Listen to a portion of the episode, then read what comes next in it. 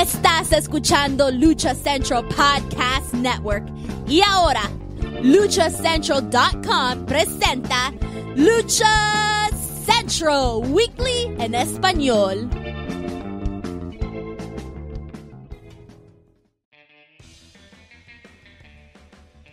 Amigos de luchacentral.com de México y Estados Unidos, sean bienvenidos a una nueva emisión de Lucha Central Weekly en español. Yo soy su anfitrión Pep Carrera y desde la Ciudad de México tengo el gusto de presentar a mis compañeros amigos. En esta esquina, la arenera a nivel de Platario y labor del patrón del pancracio, Dani Rías Mana. Bienvenida. Por eso me odian, maldito Pep, por eso me odian. Mucha rebeldía traemos el día de hoy, mucha chisma rebelde mucha chisma, rebelde. Voy a ponerme mi corbata, ahorita vengo. Perfecto. Además, en la esquina contraria también me acompaña el cacique Nacapan, Mr. Joaquín Valencia, mejor conocido como Dar Juaco. Amigo, bienvenido. ¿Qué tal? Pues una vez más presentes aquí en Lucha Central Weekly en español, pues ya, ya por fin voy a hacer caso a la a, la línea, a la escaleta que pone aquí el señor y porque ya sonó el teléfono rojo de que ya quiero mi pinche análisis del, primer semestre. Y ya, sea, usted complacido.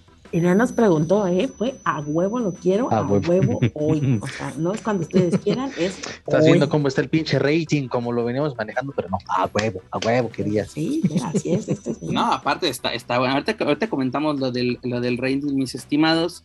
Pero vamos a comenzar el mes de julio con nuestro programa 113 y ya lo saben amigos, escuchas, este programa está lleno de información, análisis, debate y uno que otro chisme del ámbito luchístico, tanto nacional como internacional. Pero antes de comenzar amigos, escuchas rápidamente les comento que las opiniones vertidas en este programa son exclusivas y responsables de quienes las emiten y no representan necesariamente el pensamiento de Lucha Central y Más Republic. Dicho esto, comencemos. Bueno, Comenzamos aquí con el fascismo de Pep Carrera, es decir, vamos a hablar de los temas que yo indique. Ya, ya la rebelión de Joaquín Valencia se acabó, vamos a entrar en un absolutismo puro.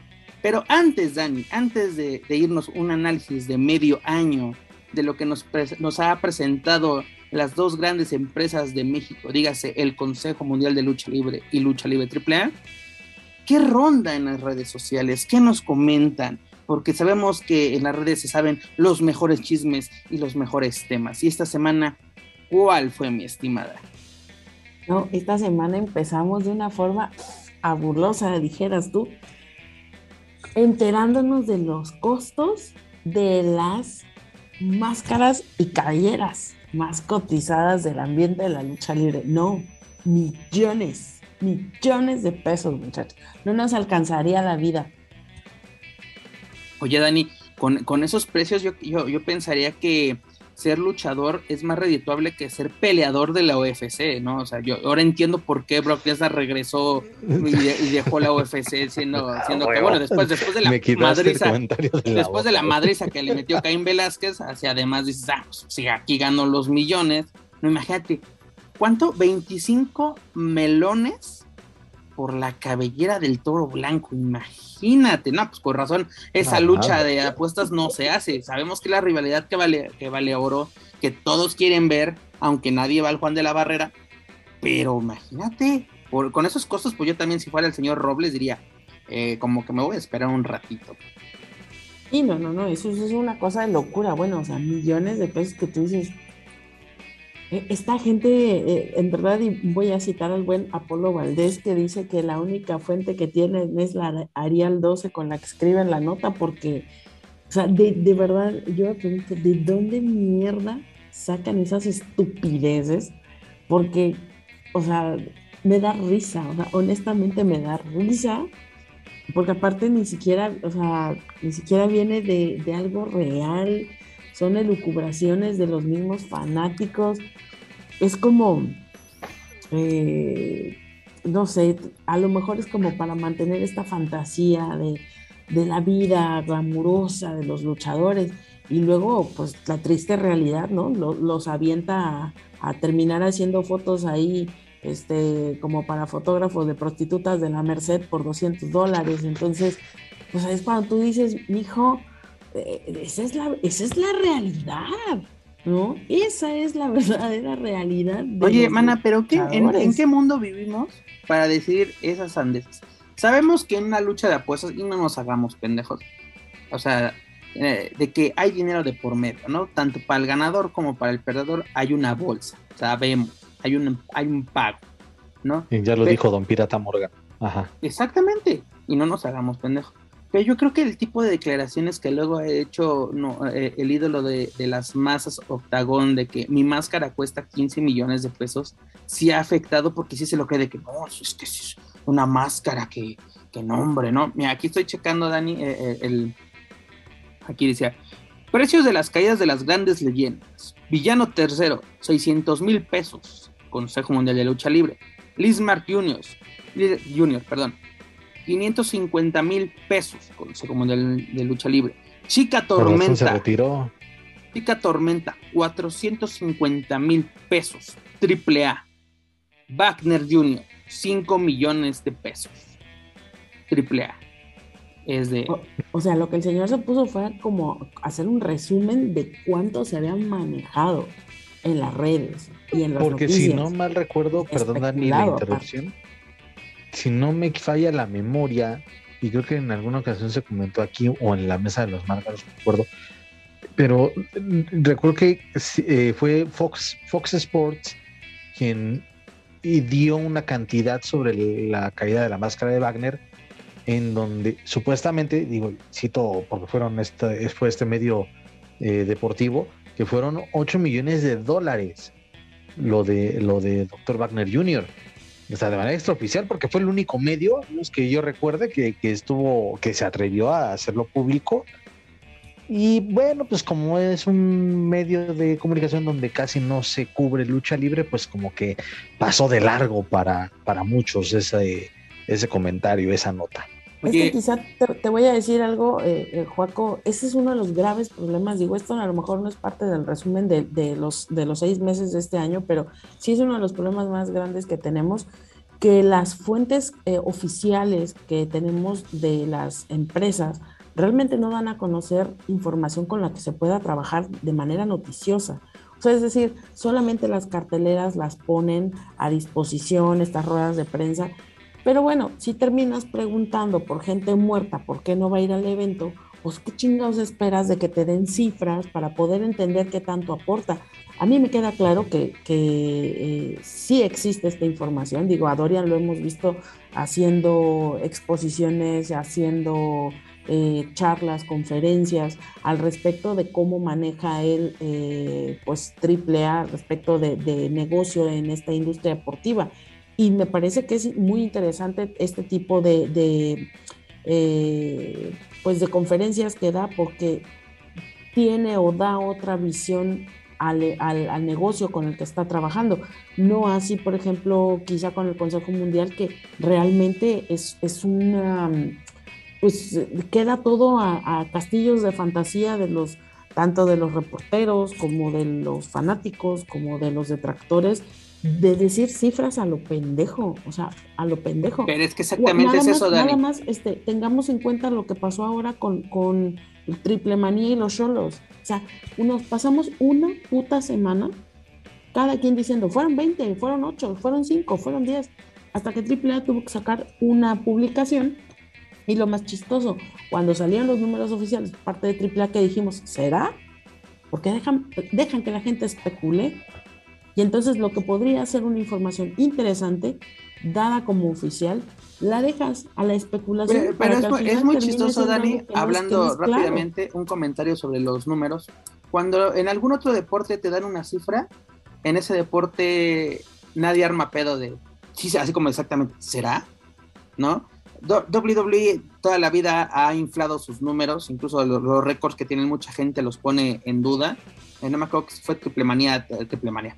ya estoy como este Carlos Carrera. ya estoy como Carlos Carrera. Como eh, un West no me acuerdo si fue la tercera, o no me acuerdo cuál fue, que fue en el Silver Dome, que es un, un récord espectacular, que creo de no sé cuántas personas. Este, creo que sí. De 90 mil, según se manejó la, no, 90 mil.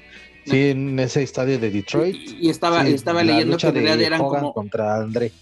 Que eran 90, dices que eh, una vez en un artículo de Superluchas que está bastante interesante, no recuerdo quién era el autor ni el título, no es así como que ya sabes de que escuché una entrevista, nana, es que en realidad no me acuerdo para, para citarlo bien, pero así de que eran como 75 mil, ¿no? Cuando, cuando así inflaron la cifra y, pero, y nadie armó pedo por tantos años. Ya después sí salió alguien, salió una Daniela Herrerías en Estados Unidos y es de, ¿será? ¿No? Pero en este caso, Dani, o sea, si, si esto no es como el box o el UFC de que nos dicen, no sé, desde la conferencia de prensa, desde la presentación, desde el pesaje, de que se va a ganar tanto el ganador y tanto el perdedor. Si aquí, si, si la propia empresa no te dice por qué el aficionado o alguien está así de que, incluso, a ver, tú, tú vete con Wagner ahorita mismo, vete con Wagner y pregúntale, señor, ¿es cierto que le pagaron 5 millones de pesos por su máscara? ¿Qué te va a decir? A ver, ya no le podemos preguntar al Rey Arturo. No estoy así, no voy a aplicar un rudo de Rivera y ¿por qué no está aquí? No. Pero, o sea, son tipo, tipo de preguntas como que no creo que no vienen al caso. O, o, ¿qué interfiere? Saber cuánto cuánto. En un país como el nuestro, yo me voy más que sea un tema de seguridad. Exacto. Principalmente está bien. Tú, tú, tú para mantener la seguridad, si tú quieres, de, de, los luchadores, ¿no? Que no se sepan las cifras reales con las que se trabajan. Eso me parece está bien y es parte de cuidar el negocio. Eso sí lo entiendo. Pero yo no estoy hablando de, de o sea, la parte de las máscaras es, es, puro cotorreo, es pura tontería. Es realmente para entrar en materia a temas que, que creo que sí son temas que se deben de hablar. La, la salud de las empresas o sea, la salud eh, de, de estas empresas que es el monopolio. ¿Por qué? Pues porque son la referencia. Son la referencia de cómo se están viviendo las cosas en el mundo de la lucha libre. Mucho más en el mundo de la lucha libre mexicana. Tú dices, bueno, pues es que nadie va y pregunta este, a WWE. Pues no, pero no dudo que esas, que esas cifras estén a disposición. Porque algunas cifras sí se dan a conocer. Algunas cifras sí se dan a conocer, Dani. Así, por ejemplo, eh, creo que con John Cena sí se llegó a, mencionar cuánto ganaba por. Creo que eh, eran, se, llegó a mencionar que ganaba 30 millones de dólares al año, contando ya todo lo de la mercancía, que las presentaciones exteriores, con todo eso 30 millones solamente con WWE. Imagínate si le sumamos lo que gana por películas o por otro lado. ¿Y por qué en México solamente podemos especular? Porque no tenemos acceso a información. Y no es para que tú digas, está bien o está mal, simplemente es un termómetro de la actividad económica y de cómo está funcionando en esta parte del mundo deportivo.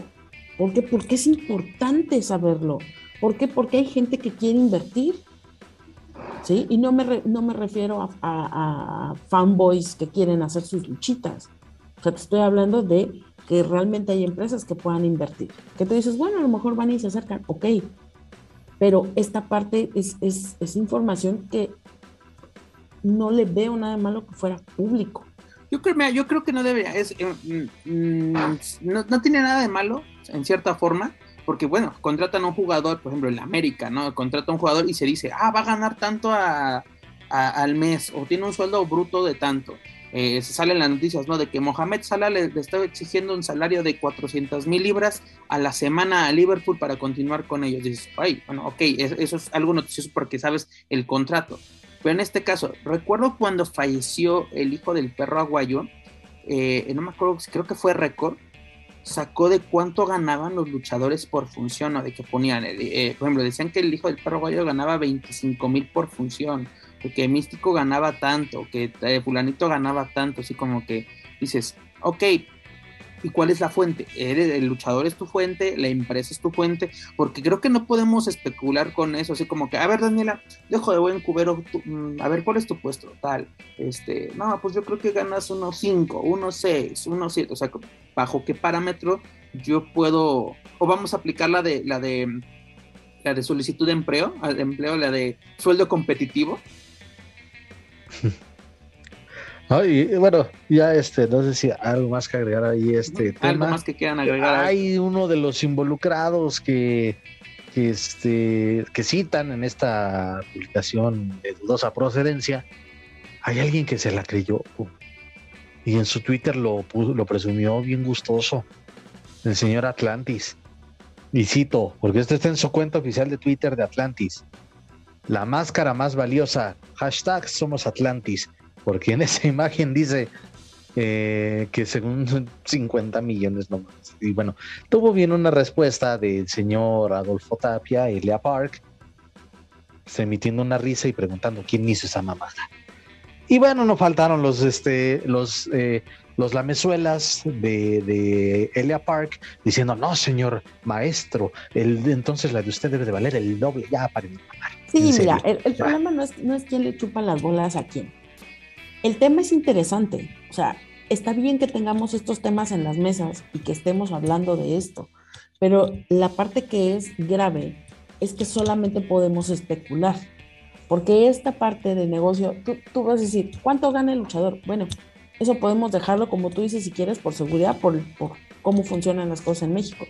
Si tú dices, oye, va a haber una bolsa de tanto, o la máscara es, es esto, o cifras oficiales, o sea, ni siquiera estamos seguros nunca de la asistencia, ni siquiera estamos seguros nunca de, o sea, de cosas tan, tan, tan, a lo mejor tan relevantes para el, para el negocio, que todo termina siendo una simulación, una especulación. Entonces, ¿cómo? Me lo he preguntado mil veces.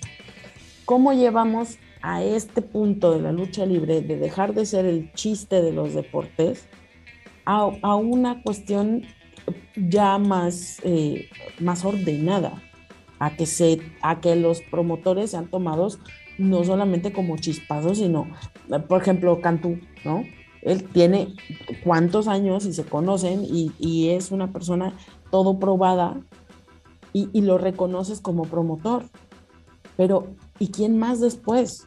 O sea, ya no hay, pero ¿por qué? Pues porque es esta misma situación, o sea, no quieres llevar adelante, no le quieres decir a la gente, no quieres compartir, la gente cómo puede tener certeza de que sigue siendo un buen negocio hacer funciones de lucha libre. Y si ya no lo es, entonces ¿cuál es el negocio de la lucha ahora?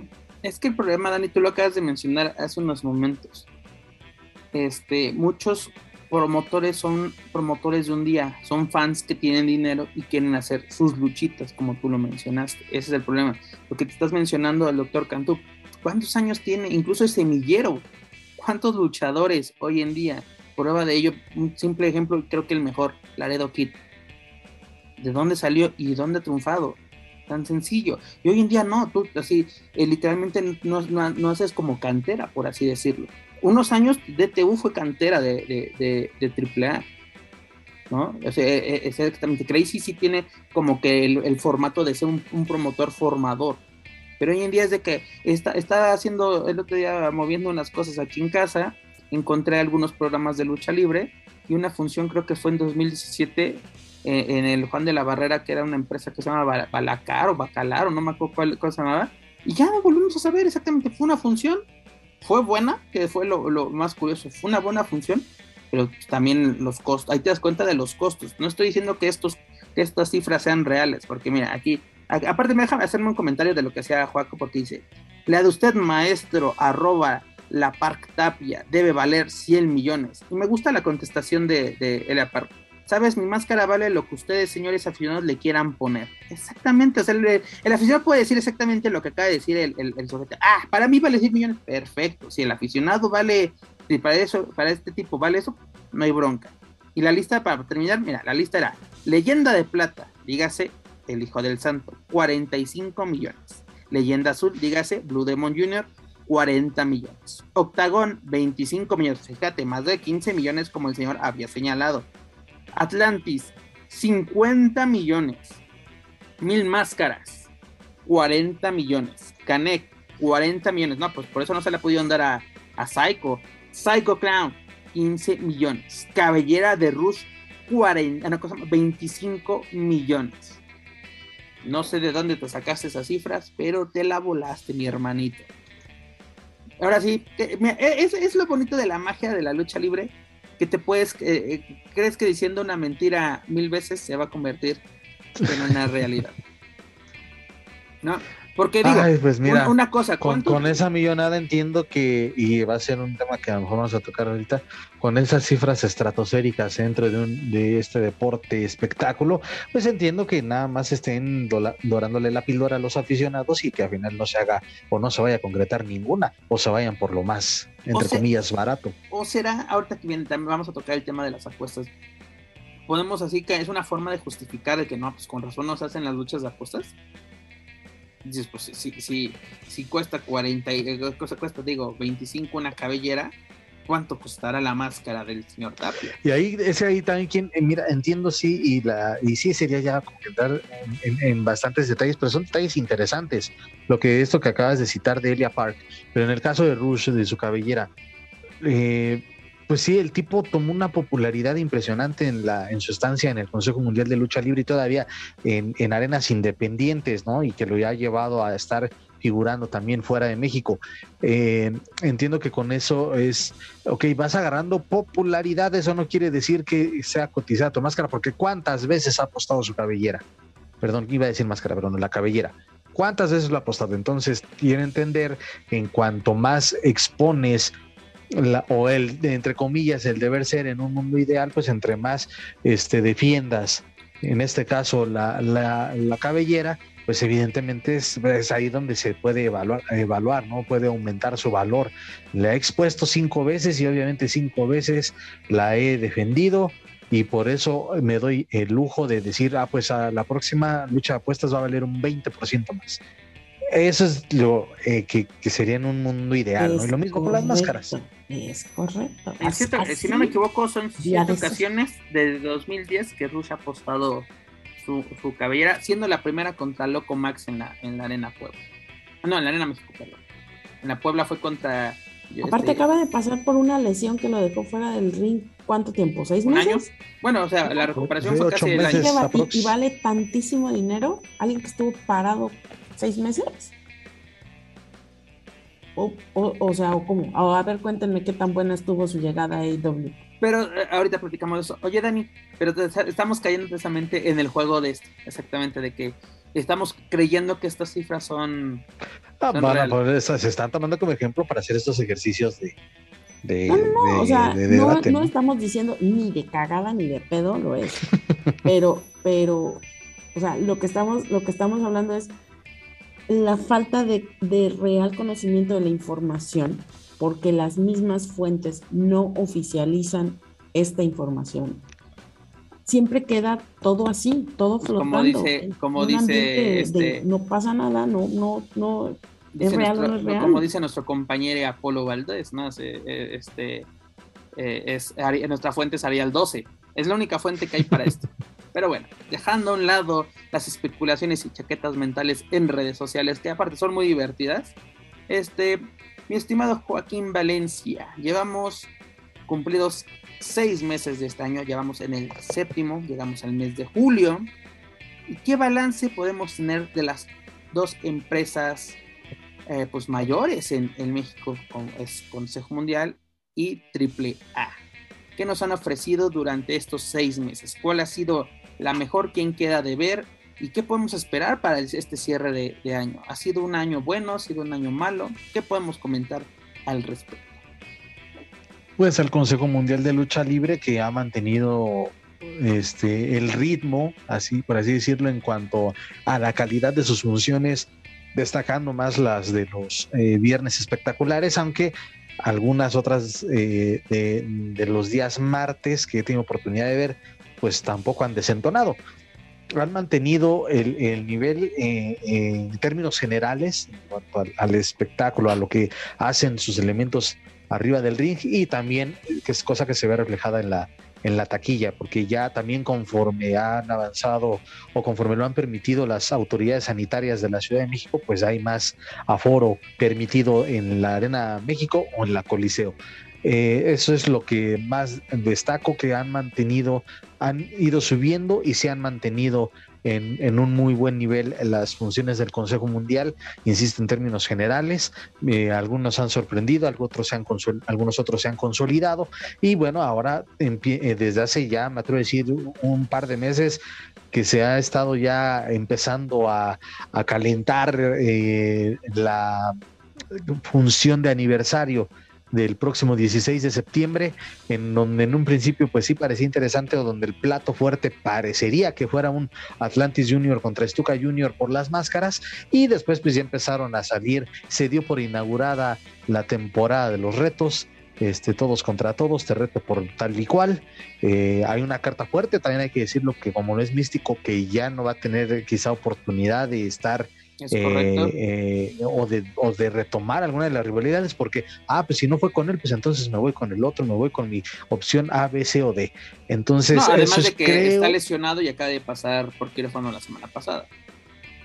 Entonces, creo que ya eso fue como que al principio, sí, emocionados, y aquí lo dijimos, el Stuka Atlantis que se dejó algunas semanas, cuando lo retoman, dice, a huevo, entonces sí hay interés de que esta rivalidad pueda concluir, pero ya después empiezan a involucrar a terceros, que entonces me voy por acá, que entonces hago esto, hago lo otro, es, híjole, creo que no, creo que ya están llegando o se, están saturando demasiado en, retos de que el, que el, último guerrero, qué gran guerrero, qué euforia, ahora templario, soberano junior, etcétera.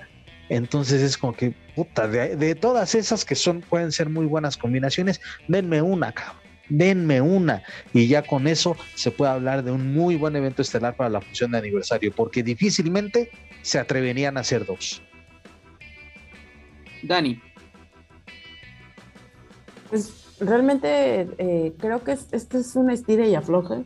El problema es que por años hemos, hemos eh, ahora sí que nos hemos quedado con las ganas de muchas de estas rivalidades y es como dice Juanjo, yo estoy totalmente de acuerdo en lo que dicen, pues, ah, o sea, tiren lo que quieran, pero concreten una, aunque sea, porque el problema no es que falten ganas. Por ejemplo, eh, esta rivalidad que está ahora entre Jarochita e Isis, sí, ¿no? Es, es esta. La venimos cantando nosotros, o sea, es, decir, se ha venido desarrollando desde el año pasado. Desde la pandemia, Dani, desde el 2020 estamos, pero, pero tiene un buen desarrollo y lo más curioso, lo que dicen en eh, los puristas, en el consejo no son necesarias las historias, los storylines no existen. Güey, yo estoy viendo una secuencia de lo que estamos viendo desde hace dos años, por lo menos con esta, esta rivalidad o estas chicas, ¿no? De que tienen un pique que se viene construyendo desde hace dos años. No estoy diciendo desde hace dos años está planeado de que se enfrenten, pero de lo que se trabajó es de que, mira, puede darse algo, de que, una, de que hicieron, encontraron su equipo y esto o lo otro. Se está manejando bien. ¿No? O sea, de que aquí no podemos aplicar, si, si algún reto se concreta para el 89 aniversario, es, tiene lógica si la vemos concretarse. Porque no vamos a aplicar el término, ah, esto es una rivalidad al vapor. Si viéramos una jaula, sí podríamos decir eso, de que esto se lo sacaron de la manga, van a hacer una licuadora y a ver qué nos sale. Y no, afortunadamente tienen de dónde escoger. Lo malo es de que, espero que no les pase en la doctores por aquí, la idea de que, oye, sí, tiene rato que no somos una jaula, échenlo, ¿no? Eso sería como que lo peor que nos pueden hacer, porque se están construyendo buenas rivalidades, porque aparte, eh, eh, eh una eh, se lleva a cabo los martes, una aquí, el, el, domingo, otra el viernes, así como que por todos lados tenemos retos y eso vuelve interesante la función o por lo menos le da calor porque ¿cuántos, ¿cuántas veces tuvimos funciones de, de martes, de sábado, de domingo que no tenían ni pies ni cabeza, así como que eran por cumplir? Y por lo menos este año creo, si no me equivoco, llevamos 27 o 26 más bien, 26 viernes espectaculares. Y la mayoría han sido, pone de esos 26, ¿cuántos han sido buenos? Unos 19, 20, así que dices, estuvieron entretenidos, uno que otro quedó a deber, así como que, eh, bueno, no, todo, no, todo, puede ser bien sobre hojuelas. Eh, ahora que pienso como, como reflexiono acerca de qué nos están dando, sí nos están dando continuidad en cuanto a, los piques, en cuanto a las rivalidades que ya existen y que se han venido trabajando, pero ¿quién podríamos decir o, qué luchadores podríamos decir eh, que han salido nuevos y que han tenido relevancia, es decir, no luchadores que ya estuvieran, sino como estas promesas a lo mejor que se han ido desarrollando en este año, de tanto el Consejo como de AAA. ¿Quiénes podrían ser estos eh, luchadores o luchadoras que de pronto han eh, cobrado relevancia, pero no, no que estuvieran antes, sino que fueran como nuevos o con una relevancia mayor dentro del circuito profesional de la lucha libre? Yo creo que en, en el Consejo Mundial podemos tener a un, a un rugido, podemos tener a un suicida, que tal vez no son nuevos totalmente, pero se están dando a, conocer eh, de la forma, pues, ¿cómo se dice? A un mayor nivel, no tienen más, una mayor exposición. ¿no? O sea, yo creo que el trabajo que se está haciendo con los con los depredadores, la ola negra, ¿no? De que ya, ya, no están siendo el, el, mero relleno, ¿no? Incluso esta semana vimos precisamente a Rugido contra Espanto Junior un buen mano a mano, ¿no? Estás, estás viendo cómo se consagran luchadores que son proyectos netos de la empresa, dígase un titán, ¿no? De que literalmente de ser un, un ídolo local a, ser ya una estrella de la empresa y tu representante internacional, hoy en día esa realidad. Eh, ver, la evolución de que hay un trabajo en la división femenil, dígase esta silueta, dando el paso a Dark Silueta, que fue o ha sido fenomenal lo que está haciendo. estás viendo la propia evolución juntas de Jarochita y Lluvia, cuando Lluvia neta la tenías como, como relleno de parte de tu división y hoy en día es una digna campeona, es garantía en, en las carteleras. Es lo que estás viendo, estás viendo un trabajo en concreto por ejemplo, eh, este, luchadores que luego se puede decir que son los calientalona o son los de los de que ya están de hasta inventariados dentro del Consejo Mundial. Ve, lo que está haciendo en las últimas semanas eh, el, Cholo, que tiene años en la empresa, que ya hasta perdió la máscara, pero se entrega cada función.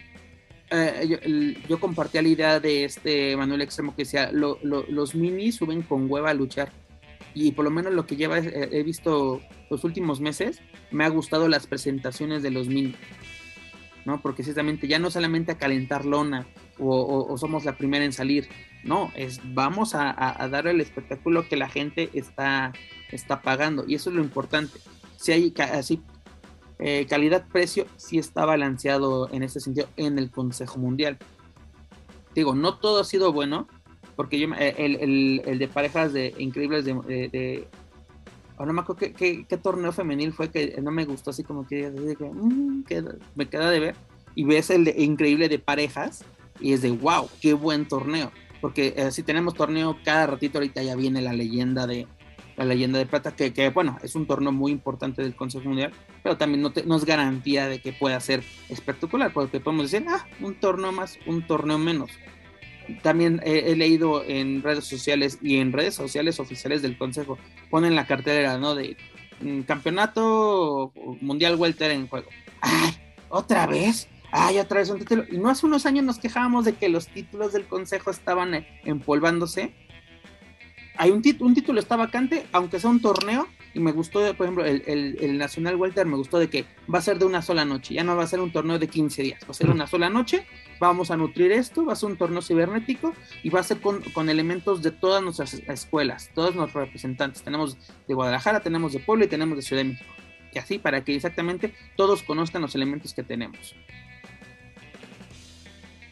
El único negrito del arroz que yo pondría eh, la conclusión de las apariciones de T.J. Perkins y de Jeff Koff.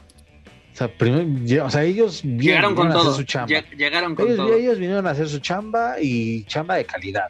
Pero la cuestión de, ah, de poner de nueva cuenta a TJ, ah, bueno, no de nueva cuenta, poner a TJ Perkins y que, ay, es el invasor extranjero, tiene que ser el malo de la historia. Por eso no, no mamen, eso ya no se lo cree nadie. Y ese mano a mano con Volador por eh, el campeonato del el depredador mayor, eh, este, pues la verdad es que esa lucha sí quedó a deber muchísimo, muchísimo quedó a deber esa lucha. Pintaba para más, una lucha demasiado corta y pues creo que no, no los dejaron brillar del todo a ambos contendientes y pues eh, al menos, bueno, yo me incluyo y creo que también muchos aficionados nos quedamos con las ganas de una revancha o por qué no, que viniera más gente del United Empire. Ya también las chaquetas mentales de unos, ah, ya va a venir Will Osprey. Pues, sigan esperando. Eh, sí, exactamente, sí, sigan, sigan esperando esa, esas, esas chaquetas mentales. No, por ejemplo, en, lo que ya, el presente año que llevamos en el Consejo Mundial eh, de Magno Evento, pues llevamos homenaje a, a dos leyendas, donde donde yo creo, yo creo que fue, fue un buen evento, o sea, pues el primer, la primera campanada del, del, año del Consejo fue, fue buena, ¿no? Donde tuvimos a, a Berno y Místico contra precisamente este Volador y, y, Perkins. Luego también eh, llega el título de los, de los malditos del ring, ¿no? Donde el Sagrado junto a los gemelos diablos se llevan el título. Este, e, ese, ese, mano a mano entre, Negro Casas y Templario fue, fue muy bueno.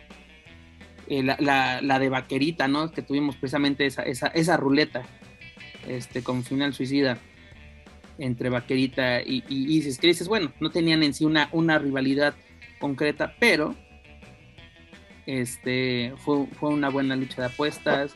Este, hoy en día Reina Isis tiene como que justificar, ¿no? así de que la obtención de, esa máscara. Vaquerita está en el proceso de, renovarse, así de que por lo menos de lo que llevamos ha sido aceptable. Te digo, tenemos en puerta la leyenda de plata, tenemos al Grand Prix que yo creo que puede ser bastante interesante. El 16 de septiembre ya tenemos la fecha para la función del 89 aniversario. Hablando de los minis, también viene, ¿no? Su función de, de aniversario mini. Sí, eh, no, no, recuerdo bien la, la, fecha del aniversario, pero sí también viene, este, el fin de semana pasado fue el cumpleaños de que monito que se, que se festejó a lo grande en la, en la Arena México. Y es bueno, ¿no? Porque luego mucha gente, así, eh, eh, bueno, no mucha, he escuchado, he, he leído, incluso en, en, las redes de que monito, de que, ¿qué pinche gracia tiene un enano vestido de azul? Dice, pues, güey, prende muy cabrón cuando sale, que monito. Es, a que monito lo llevas a cualquier expo o convención tiene gente de a madre. Yo me acuerdo cuando lo llevaron a la, a la mole, a la mole con, la fila para tomarse la, la, la foto con que bonito es todo un símbolo, quieras o no, de la, de la empresa, incluso es la mascota oficial o del sea, Consejo Mundial. Es el único que tiene eh, en Instagram, tiene sus propios postsitos, así. Tiene, eh, tiene luchadorcitos randoms y así, pero es el único que tiene, tiene sus stickers GIFs y tiene stickers y todo, entonces e, es que ese es el Mexican. Miren, si tuviéramos que poner en un diccionario Mexican Curious Style, a un lado estaría la foto de bonito. Eso es.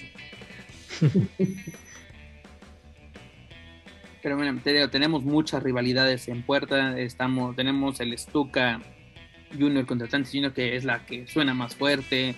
Jarochita Isis. Esta semana se retaron, más bien la semana pasada, Templario se, se reta con, con Soberano tenemos el Averno Último Guerrero, tenemos de dónde escoger.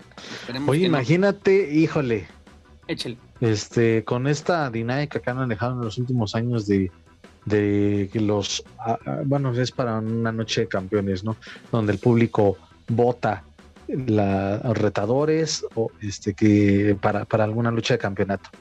Imagínate, ok, tú acabas de, de, citarme cuatro rivalidades que son interesantes. Si se quisieran, entre comillas, este, el, bueno, no lavar las manos, sino que justificar por qué eliminarías tres o no considerarías tres, que pongas a votación al público del Consejo Mundial que elijan su evento estelar para el aniversario. Eso sería un ejercicio muy cabrón. Eso sería muy interesante. Mira, yo creo que no, no podrías poner todas esas rivalidades, pero yo creo que para esta función aniversario. Ah, sí, ponlas, por eso es de.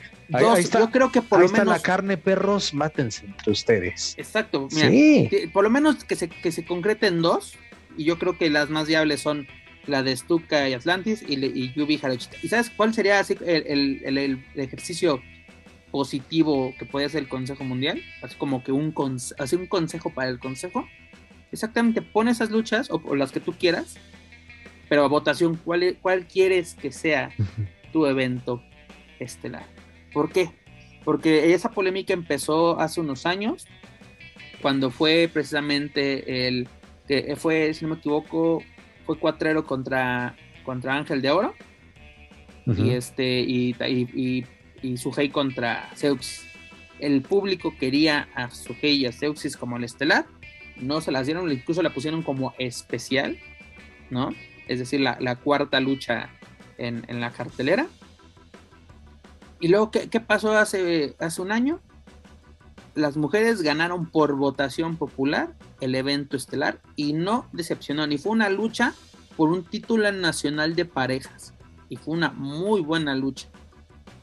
Imagínate que ahora sí, eh, como te dices, mátense perros, ahora sí el público o los aficionados de, estos luchadores, pues que decidiesen eh, quién es el evento estelar, no se me hace una mala idea, aparte una forma de que sí, involucrar de nueva cuenta al aficionado, porque una cosa que se me hizo muy buena de estas, este, estas dos noches de campeones que hizo el Consejo es de que el Consejo por primera vez nos demostró que sí escucha a su afición y eso fue lo más importante. No es de que yo te voy a dar lo que me salga, no es de, a ver, ¿qué quieres? ¿Qué propones? Ah, ok, mira, aquí yo te doy estas opciones, tú ármalas. Prácticamente la afición armó la cartelera de, aniversario y los dos últimos dos aniversarios han sido muy buenos. Para mí han sido las funciones de, del año, las noches de campeones del Consejo Mundial. El negrito del arroz hoy en día en el Consejo han sido las transmisiones, tanto las de pay-per-view como las gratuitas vía marca claro. Porque no es posible que la semana pasada Dan y yo bien entretenidos viendo la función y nos quedamos sin evento estelar. O sea, no supimos cómo acabó y no lo, y no lo pusieron que fue lo peor, no lo pusieron. Y ya ni siquiera lo, agregaron, fíjate, ¿sí? y la de ayer, la, bueno, la de este martes, ¿cómo estuvo? Pues, ya, sin problemas, ¿no? Sin problemas, exactamente. Incluso lo había comentado la semana pasada que tocamos el tema. No es posible que todo el tiempo que las funciones del consejo fuesen fuesen gratuitas, no hubo ningún problema, si, digo, ningún viernes, los lunes, los martes, nunca hubo problemas. Extraño los lunes de Arena Puebla. Eran buenos, fíjate. ¿Y sabes quiénes eran los buenos? Los locales. Porque luego tenemos en el, evento estelar que a Rusia aquí, y que patada ingobernable, o descalificación, o lo que sea. Y dice, pues ya, eran 10 minutos de evento estelar, así de que, y a, dos de tres caídas, una caída, una caída, vámonos.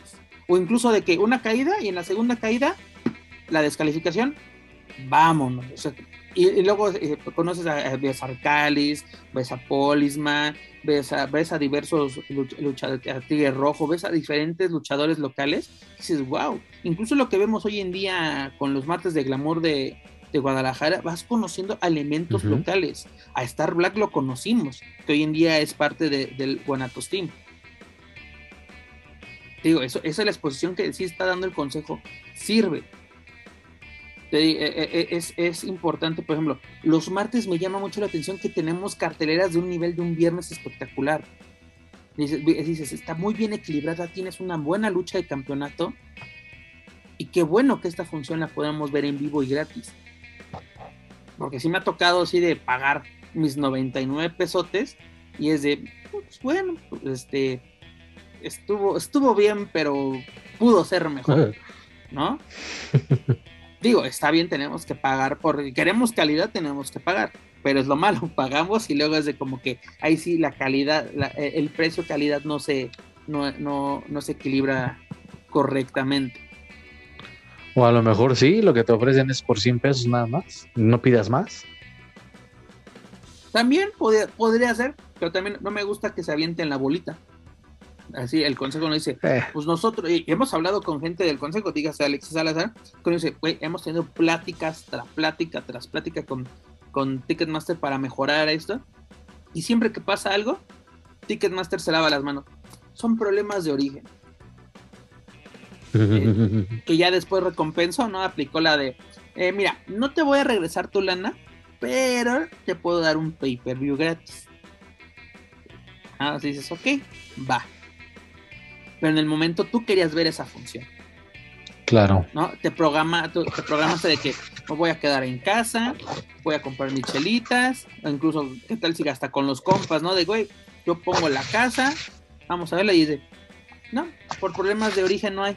Y nos ha pasado de que pagas pay-per-view, es de, se va el sonido, este, no hay, no, hay audio ni, ni, de comentaristas ni, ambiente, este, se corta la, la, transmisión se queda en negros y luego te dicen, ah, ya acabó la función, pero no te preocupes, ahí te va de nuevo. Y es de, ok, sí, pero lo que yo lo quería ver en vivo ya no lo vi. Y además el problema también que tengo y la falla más grande que tiene eh, los per del Consejo Mundial es de que los pagas y solamente los puedes ver en esa ocasión. No hay un replay. Y es cosa, algo que tiene muy chingón Fight, de que compras un pay-per-view y lo puedes ver las veces que tú quieras.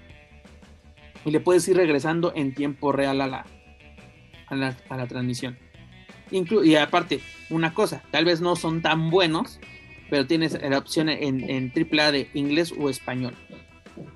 Y aquí no hay, aquí es de te jodes, aquí español. O te esperas a, que salga en, en el servicio de New Japan, el, el- ¿qué es? New Japan Global.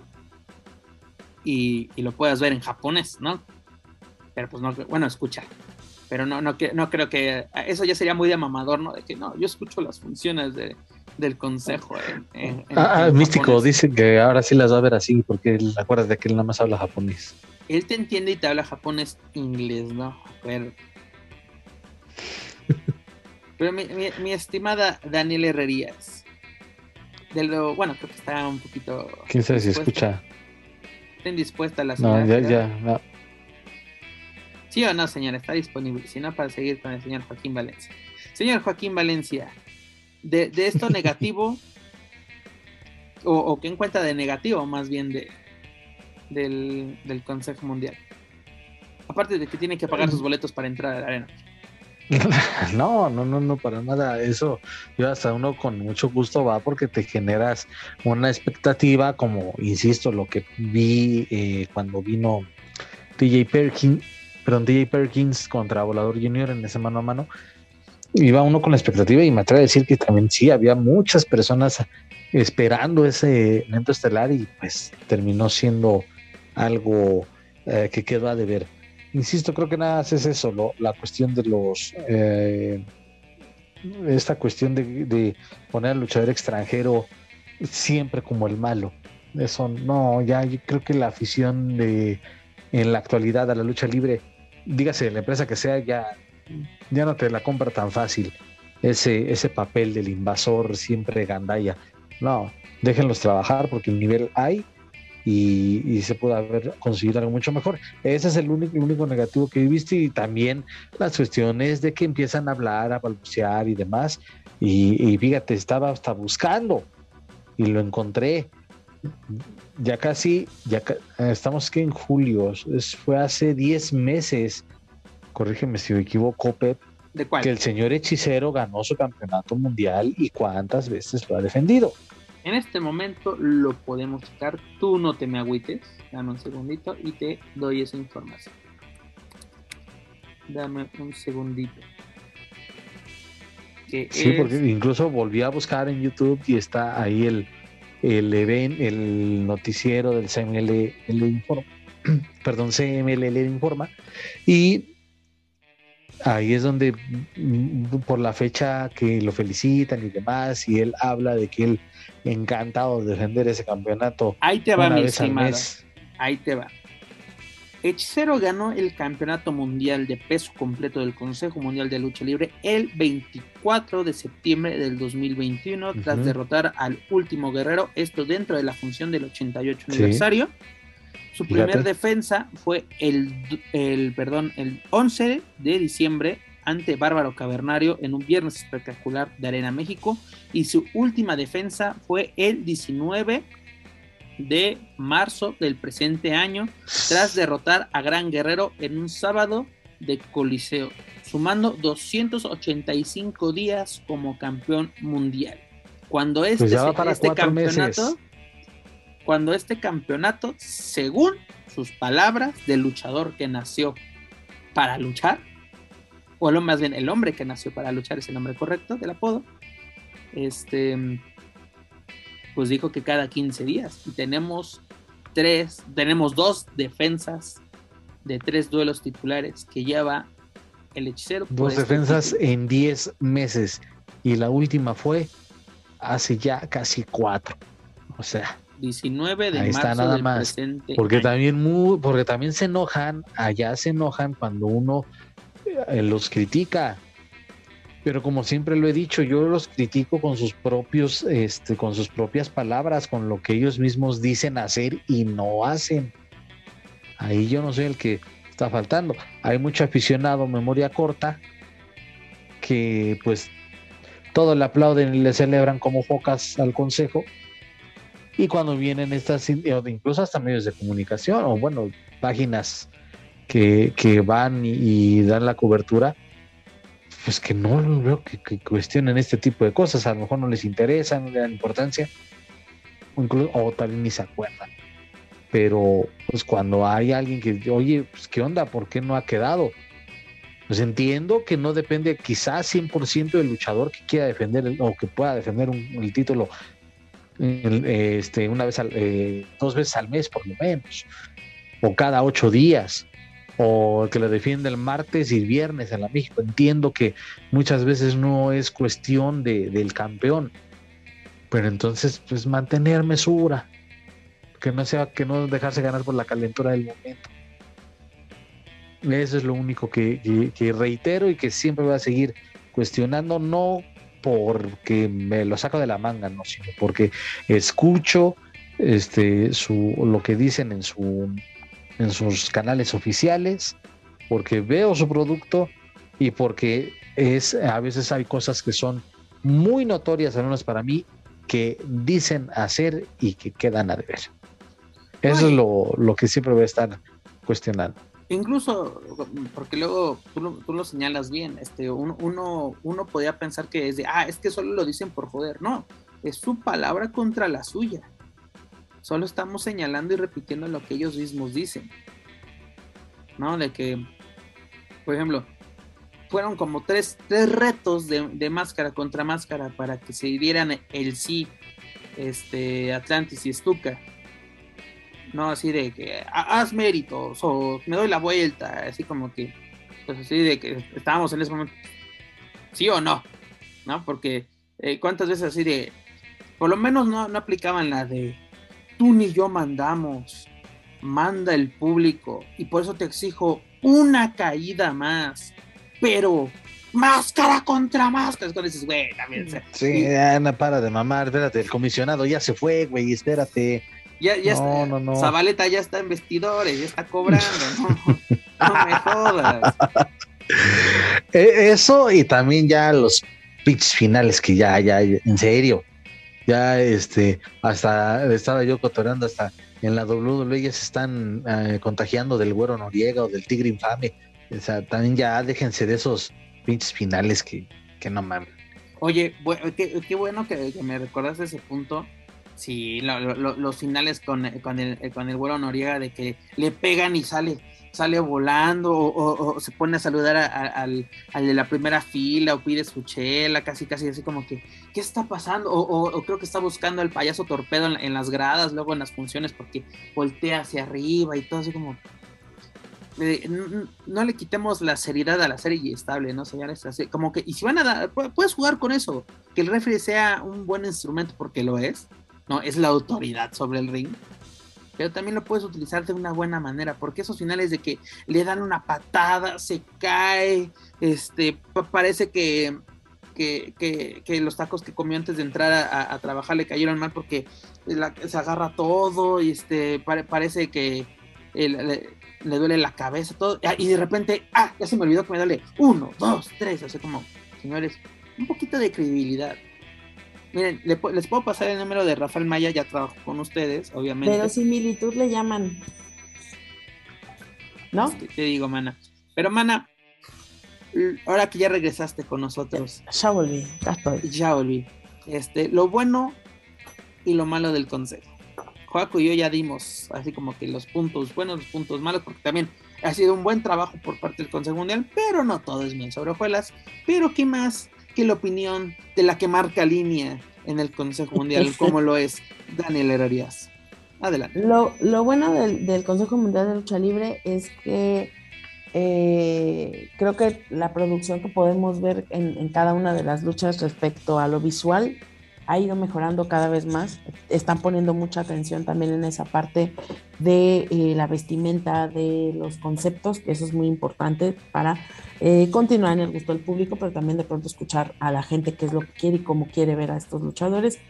Lo malo, eh, pues simplemente es la falta de continuidad muchas veces de las rivalidades, como lo, como lo hablamos hace un momento, y la exposición de los campeonatos, que tampoco tienen a lo mejor la regularidad y defensas con, la, con las que nos gustaría ver y que yo creo que de manera natural, si existieran estas defensas ahí solitas, saldrían las rivalidades. Es decir, exponer mucho más, darle más valor a tus campeonatos para que de manera natural comiencen a surgir estas rivalidades. ¿Por qué? Porque estás viendo enfrentos, encuentros con luchadores que ves cómo, cómo se da la química arriba del ring y entonces ahí pueden generarse estas nuevas rivalidades. Y es eso, Dani, es tener una historia, pero una historia que se dé de manera natural, que se vea creíble, no porque exactamente de que, ah, es que esas son novelas de la triste A. No, pues digan, dime que si un, un, por ejemplo, cuando las, todas las veces que los infernales se van a la, a la fregada, que bueno, no estoy diciendo que para los nuevos vaya a pasar esto, pero hemos visto bastantes historias que dices, güey, lo de lo de Pierrot dándole croquetas al perro, el secuestro de Aluche. Es que no eh, necesitas hacer a Pepe Pepe cuando se lo comieron. No necesitas generar fantasías de ese tipo. El Consejo Mundial no necesita generar fantasías de ese tipo, porque no es el público al que va. El Consejo lo que está vendiendo es el deporte, lo que está vendiendo es los luchadores, la entrega, la pasión, la disciplina. Entonces, ¿a qué aspira un deportista? a tener el mejor cuerpo, a tener la mejor técnica, a tener el mejor equipo, a tener los mejores, eh, eh, los mejores vestuarios. A eso aspira, a convertirse en un ídolo mexicano, ¿no? O un ídolo internacional. Entonces, ¿por, ¿por qué cosas? ¿Cuáles serían los motivos por los cuales estos luchadores tendrían que esforzarse? Bueno, pues por conseguir en este caso títulos y en otro caso tal vez eh, no sé, reconocimiento, que se ganen estar en un lugar, tener la relevancia en las funciones, encabezar carteleras, ser la imagen para algún proyecto del Consejo. Yo creo que, vamos, no estamos tan alejados de lo que hace el Consejo, pero quizá con una claridad mucho más contundente. Perfecto, Dani. ¿Algo más que agregar por parte del Consejo Mundial, sino para pasar a la casa de que me encanta cómo le han dado eh, brillo a los micros, este, me gustaría ver más, más eh, mascotas, no solamente que monito. Y me gustaría ver también una versión femenina de micros. Eso sería interesante. Pero pues bueno, quién sabe, ¿verdad? Como dices, no me pagan, pero ahí les va este, la sugerencia. Bueno, Dani, continuando contigo, iniciamos la segunda parte. Bueno, quedamos de que el consejo, manita arriba, vamos bien. Este. Y pasamos al siguiente eh, al siguiente participante de la noche, dígase Lucha Libre AAA. Aquí podemos aplicar el hashtag de, Juaco, es ya pagué, no me chingues, o qué ha pasado durante seis meses en la caravana estelar en su año, por lo, bueno, por lo menos es lo que yo, pienso y creo, eh, debería ser el año más importante en su historia porque está celebrando 30 años. Me siento, me siento el gato del meme de yo he ponido aquí la triple manía 30. Me había ponido una triple manía. La, había pusido aquí, así. Yo había pusido aquí la triple manía 30 y ya, pues la estamos pagando muy cara. En todos los sentidos. Es la ¿Sí, crees eso, Joaquín? Que estamos pagando muy caro. Digo, también son, son 20 dólares por pay per view, hermano. Mm, pues es, no, es que, no me refiero a lo económico solamente. ¿eh? Ajá. Bueno, sí, en, lo que te refieres, pues sí, estamos pagándolo muy, muy caro. Eh, tomo la palabra en este aspecto y lo he dicho desde que fue el primer capítulo de Triple Manía allá en Monterrey. No no, no, antes decía, bueno, no se han dado cuenta que ya vienen, tienen que trabajar por lo de su gira aniversario, que tanto estuvieron anunciando con bombo y platillo y no han cumplido. Esto que están ofreciendo no es una gira de aniversario, no es una celebración digna de 30 años. Y también, como lo he mencionado durante varias semanas, ya no creo que la pandemia sea pretexto, porque hasta apenas después de lo de Tijuana, que fue cuando en junio, porque hasta después de, de, lo de Tijuana ya empieza a haber un poco más de anuncios de funciones televisadas. Ya anunciaron apenas aún el, el evento de verano de escándalo que se viene eh, antes del tercer capítulo de, de, del Triple Manía. Viene verano de escándalo y no nos enteramos por lucha libre triple A, nos enteramos por una imagen en redes sociales que empezó a circular. Por una barda publicitaria eh, en Aguascalientes. En una barda donde, la neta, esas nada más son utilizadas para anunciar bailes de feria. Y ahí se anunció un evento magno de lucha libre AAA. Ok, está bien, es publicidad, pero ¿por qué no nos enteramos de la propia empresa? ¿Por qué no lo confirmaron? Porque sí, parecía que era fake. Pues ya poco a poco se han revelado. si no tienes un departamento de, de, prensa tal cual, no puedes trabajar. Pero tienes este, gente que se supone te maneja redes sociales y un comunicado, este, digo, si tienes a alguien que maneja redes sociales, redes sociales, perdón, quisiera pensar que, que le sabe un poquito a la redacción y que te puede armar un comunicado y sale, vámonos, y sí, vamos a confirmarlo, o hacerte una imagen en, en Canva, en Photoshop, de donde quieras, y, y confirmar. Verano escándalo 5 de agosto, Aguascalientes, se acabó. Pero ahora después de eso empiezan a anunciar esas luchas que no tienen ni pies ni cabeza, porque deja más interrogantes, porque AAA sí trabaja con historias y las interrogantes, entre muchas otras, son ¿qué pedo con los eh, con la NEGD, como le llamaban, o como le hemos ya llamado aquí, donde nos hemos acostumbrado, y con el guitarrazo al rayo de Jalisco? Ah, quién sabe qué chingados, pero les vamos a dar una oportunidad por los campeonatos de tercias lo mencionaba también por esta cuestión de vamos a trabajar que, que Mister Iguana, que Niña Burguesa y agregar a Willy Mac hagan tercia y va a ser una tercia este, que, que, que sea para cuestión de entretenimiento. Pues nada más dejaron Hamburguesa y a y dudo mucho que me hayan escuchado y si lo hicieron, lo hicieron a medias. Pero no tiene toda esa conexión esa lucha donde están involucrados ellos no tienen ni pies ni cabeza. Vaya, son cuatro luchas que han anunciado para verano de escándalo y ninguna, y ninguna tiene conexión con todo lo que ha ofrecido, con la miseria que ha ofrecido Lucha Libre AAA en su primer semestre. Esto de verdad no es una gira de aniversario digna. Recuerdo, y, no es por ser viuda de AAA, pero en el año cuando, cuando llega Dr. Wagner Jr., a AAA, que si no me falla la memoria, fue después o al terminar el, el Rey de Reyes de aquel año, año 2009, o sí, 2009, si no me equivoco, a encarar al Mesías. Y hasta, bueno, ya la postproducción de Televisa que te deja en suspenso de nada más llegué y pero espérate una semana para que veas qué hizo Wagner. Sí, es correcto. Y de ahí se empezó a conectar todo, una muy buena historia y que regaló la mejor lucha en la historia de Triple Manía. Y, y, y, ese es el tema. O sea, sí había esa secuencia, sí había esa construcción de, de, buenas rivalidades. Igual, aunque haya tardado un año y para muchos fue tedioso, lo de Wagner y, eh, Wagner y Saiko. Uh, y es que de ahí con quién vas, con, con, la, con obvio, bueno, obvio, con la lucha de las parcas. Eh, cuando el zorro fue megacampeón, la rivalidad con Jeff Jarrett. Eh, eso por mencionarte algunos, ¿no? Eh, aunque fueran luchas improvisadas, entre comillas, como cuando venían elementos de, de TNA o Impact a disputar algún título, decías, es que aquí no, no, no, no vale la pena que me cuentes una historia porque mucha gente ya identificaba y ellos vienen de invasores y vamos a contar la historia en el momento y terminan siendo muy buenas cuando vino Beer Money, cuando vino Mr. Anderson con Abyss, cuando vino The Beautiful People, en fin, ese tipo de, de combinaciones ahí no era necesaria la historia porque te la contaban al momento. y terminaban siendo bastante agradables para el público.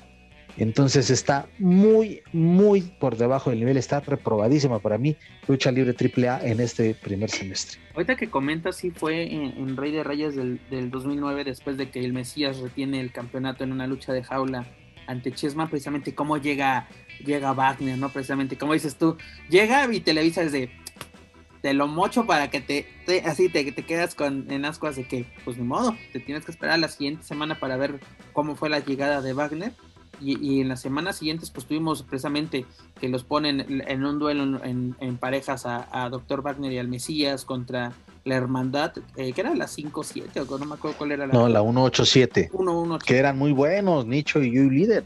Y agarraron un calor, pero a las pocas semanas, ¿qué pasó con Wagner? Pues gana la lucha, era una lucha de cuatro esquinas, si no me equivoco, donde estaba en juego una oportunidad por el, para ser el retador número uno por el, por el, por el megacampeonato.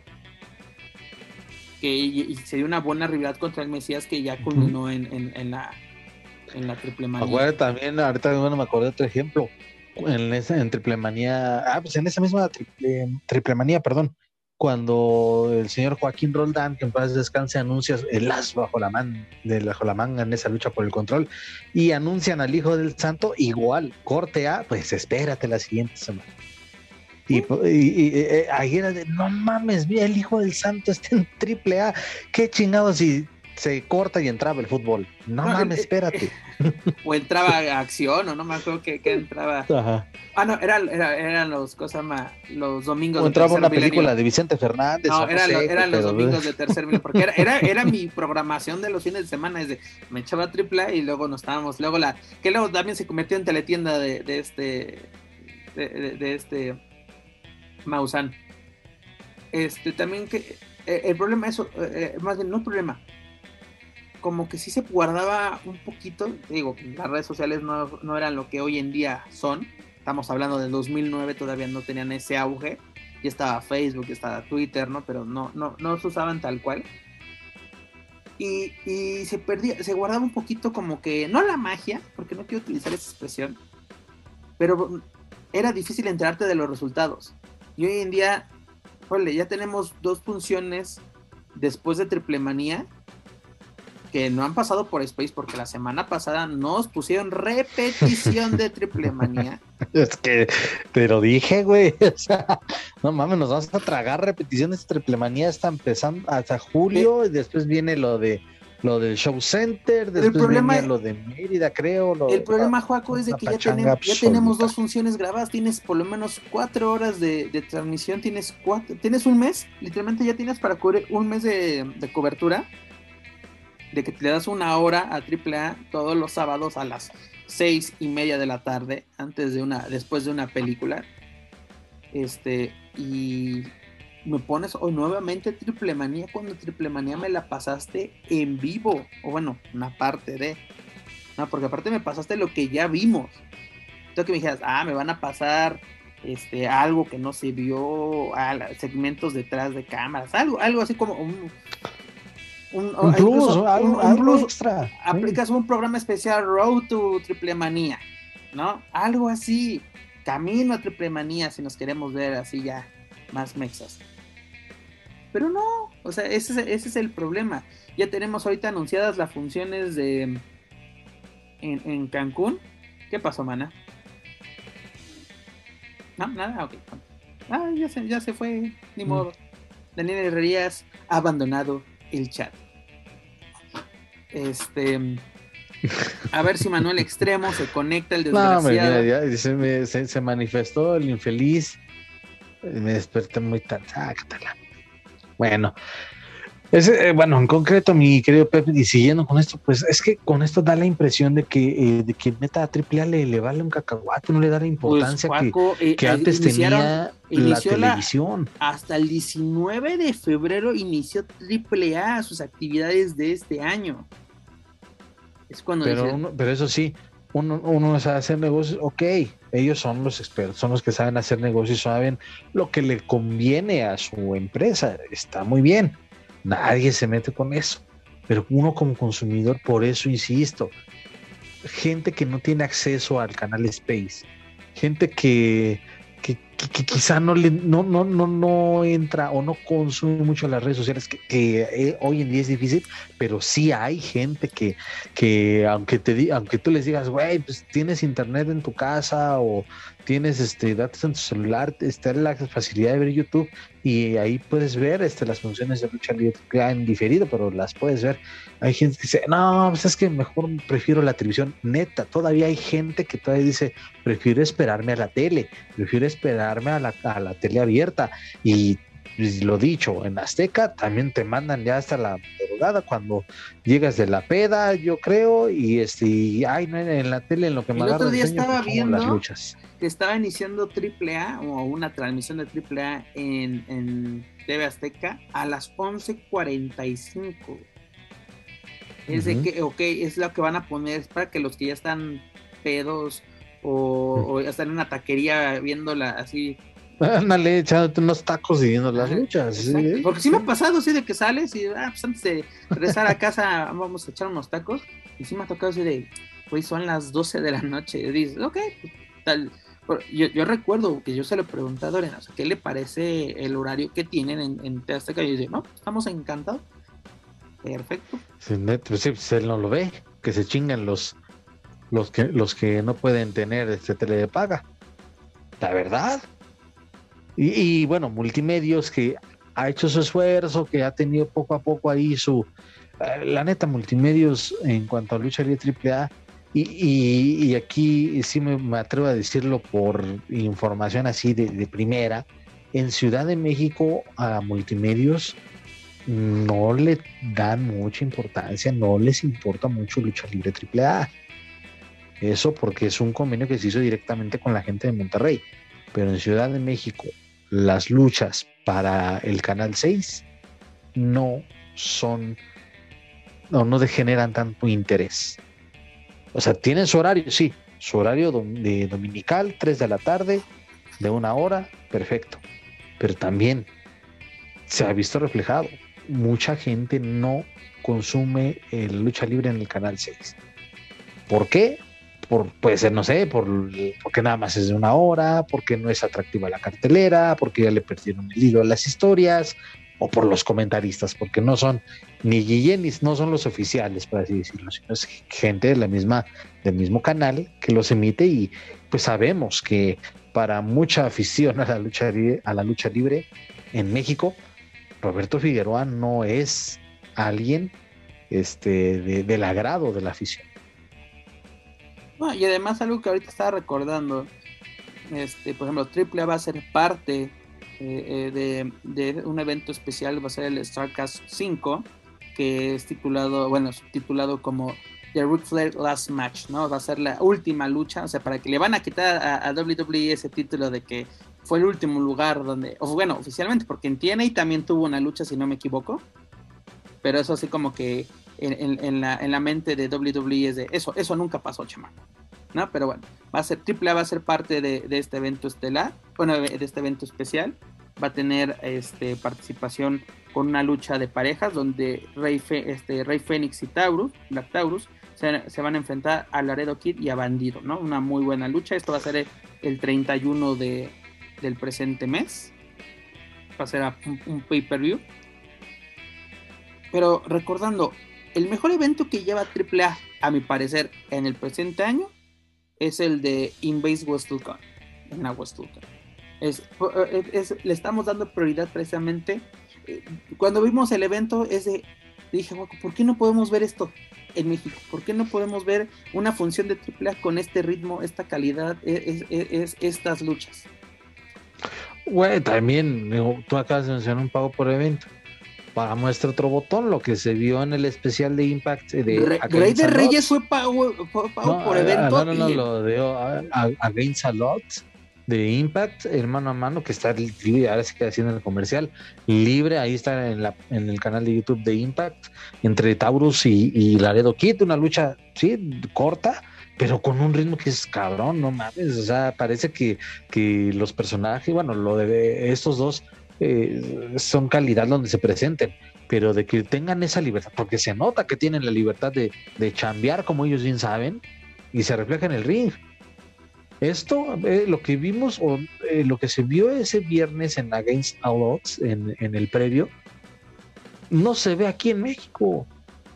No se ve en las funciones de AAA. Yo me acuerdo que están involucrados en luchas de tercias que tienen sus momentos de, de, de, destacados, su momento de brillar, pero, pero no, no, no, algo pasa que, no te mira por en la eh, eh, la lucha de Laredo definiendo el campeonato crucero contra Vanilla y Flamita en un trio match, el, evento estelar que fue un mano a mano entre Psycho y, Black Taurus, que por cierto, en ese se vio la llegada de Jeff Jarrett, el regreso por vigésima vez de Jeff Jarrett a, a, AAA, donde se anuncia que le era el rostro o la mano que mece la cuna de la, de la empresa, y de ahí no volvimos a saber de Jeff Jarrett. No, incluso, no, no, no, espérate, no sé si lo viste, y creo que esa, bueno, ahorita la puedo confirmar, pero Jeff Jarrett ya está otra vez bajo contrato con WWE. Esa dato por confirmar, pero algo me pareció ver hace pocos días y fue a ah, chinga. Entonces. A ver, vamos a checarlo. Creo que, sí, en este, y, estoy a un 98.9% seguro de que sí se dio a conocer apenas hace poco que Jeff Jarrett regresaba a la WWE con un contrato. No recuerdo exactamente de qué va el contrato, pero este, pues, de nuevo, el rey de la montaña y salón de la fama de WWE, pues ahí, ahí está. Entonces esa puede ser una de las razones por las que ya no, o sea, más complicado verlo en, en, lucha libre AAA con esta idea de ser el, cerebro detrás de, de, la empresa, que también, pues, el único que veo que tiene mucha actividad, mucho trabajo y qué bueno por él es DMT. Puma King no ha brillado mucho en las indies. Eh, Sam Adonis creo que sí ha tenido mucha chamba en Estados Unidos, pero pues es que están dispersos todos. Todos los campeones de AAA andan por todos lados, menos en las funciones de la caravana. Estoy, estoy, checando. Mira, eh, lo del la WrestleCon fue el 31 de, de marzo. Esta nota me dice que del 31 de, de, de mayo o mayo, no, no es este, ¿sí mayo? Ah, ahí te chico bien. Dice, Jeff Jarrett confirma recientemente que ha vuelto a trabajar con WWE. Ah, es cuando dices. Y sí, fue 31 de mayo. Este, imagínate, dos meses después de, aparecer de nueva cuenta en AAA. Y es eso, es como que puedes, puedes empezar a trabajar de, bueno, vamos a hacer esto, vamos a participar en este evento, Mm, bueno, si no me equivoco, sí estuvo en Triple Manía. Eh, después de, desde WrestleCon no lo vimos hasta Triple Manía en, en Monterrey, el 30 de abril. Y un mes después ya de, nueva cuenta trabajando con WWE así como, como este representante de, marca, ¿no? De que eh, eh, es cosa más.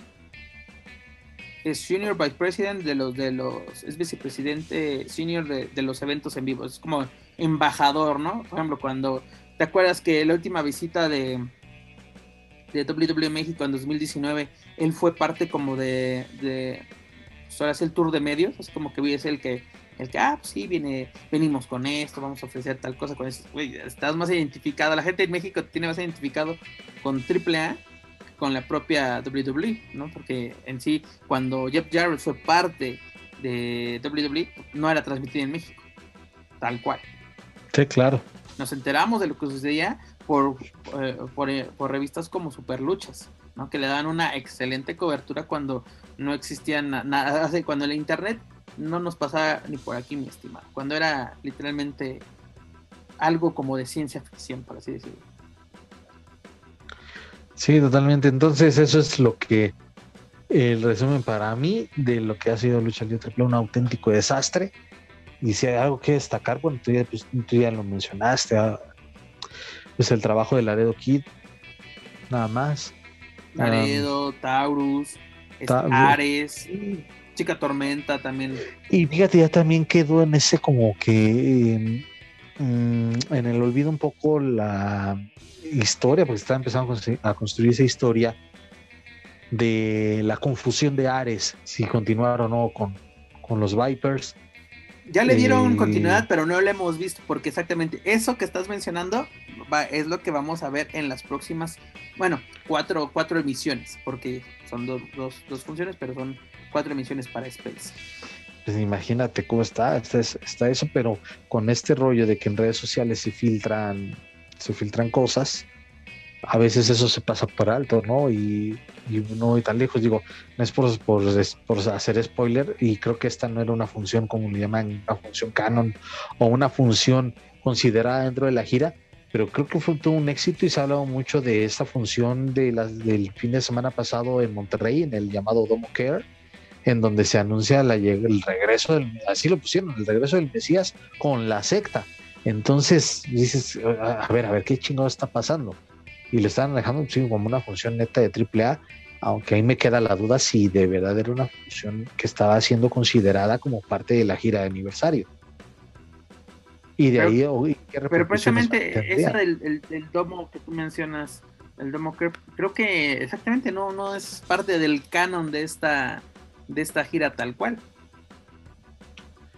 Es, ajá, esa, ese detalle y, y bueno, es que digo, son tantas incoherencias que, pues, que es difícil ahorita recordarlas todas, pero creo que pri- principalmente ya se, ya se han tocado las principales.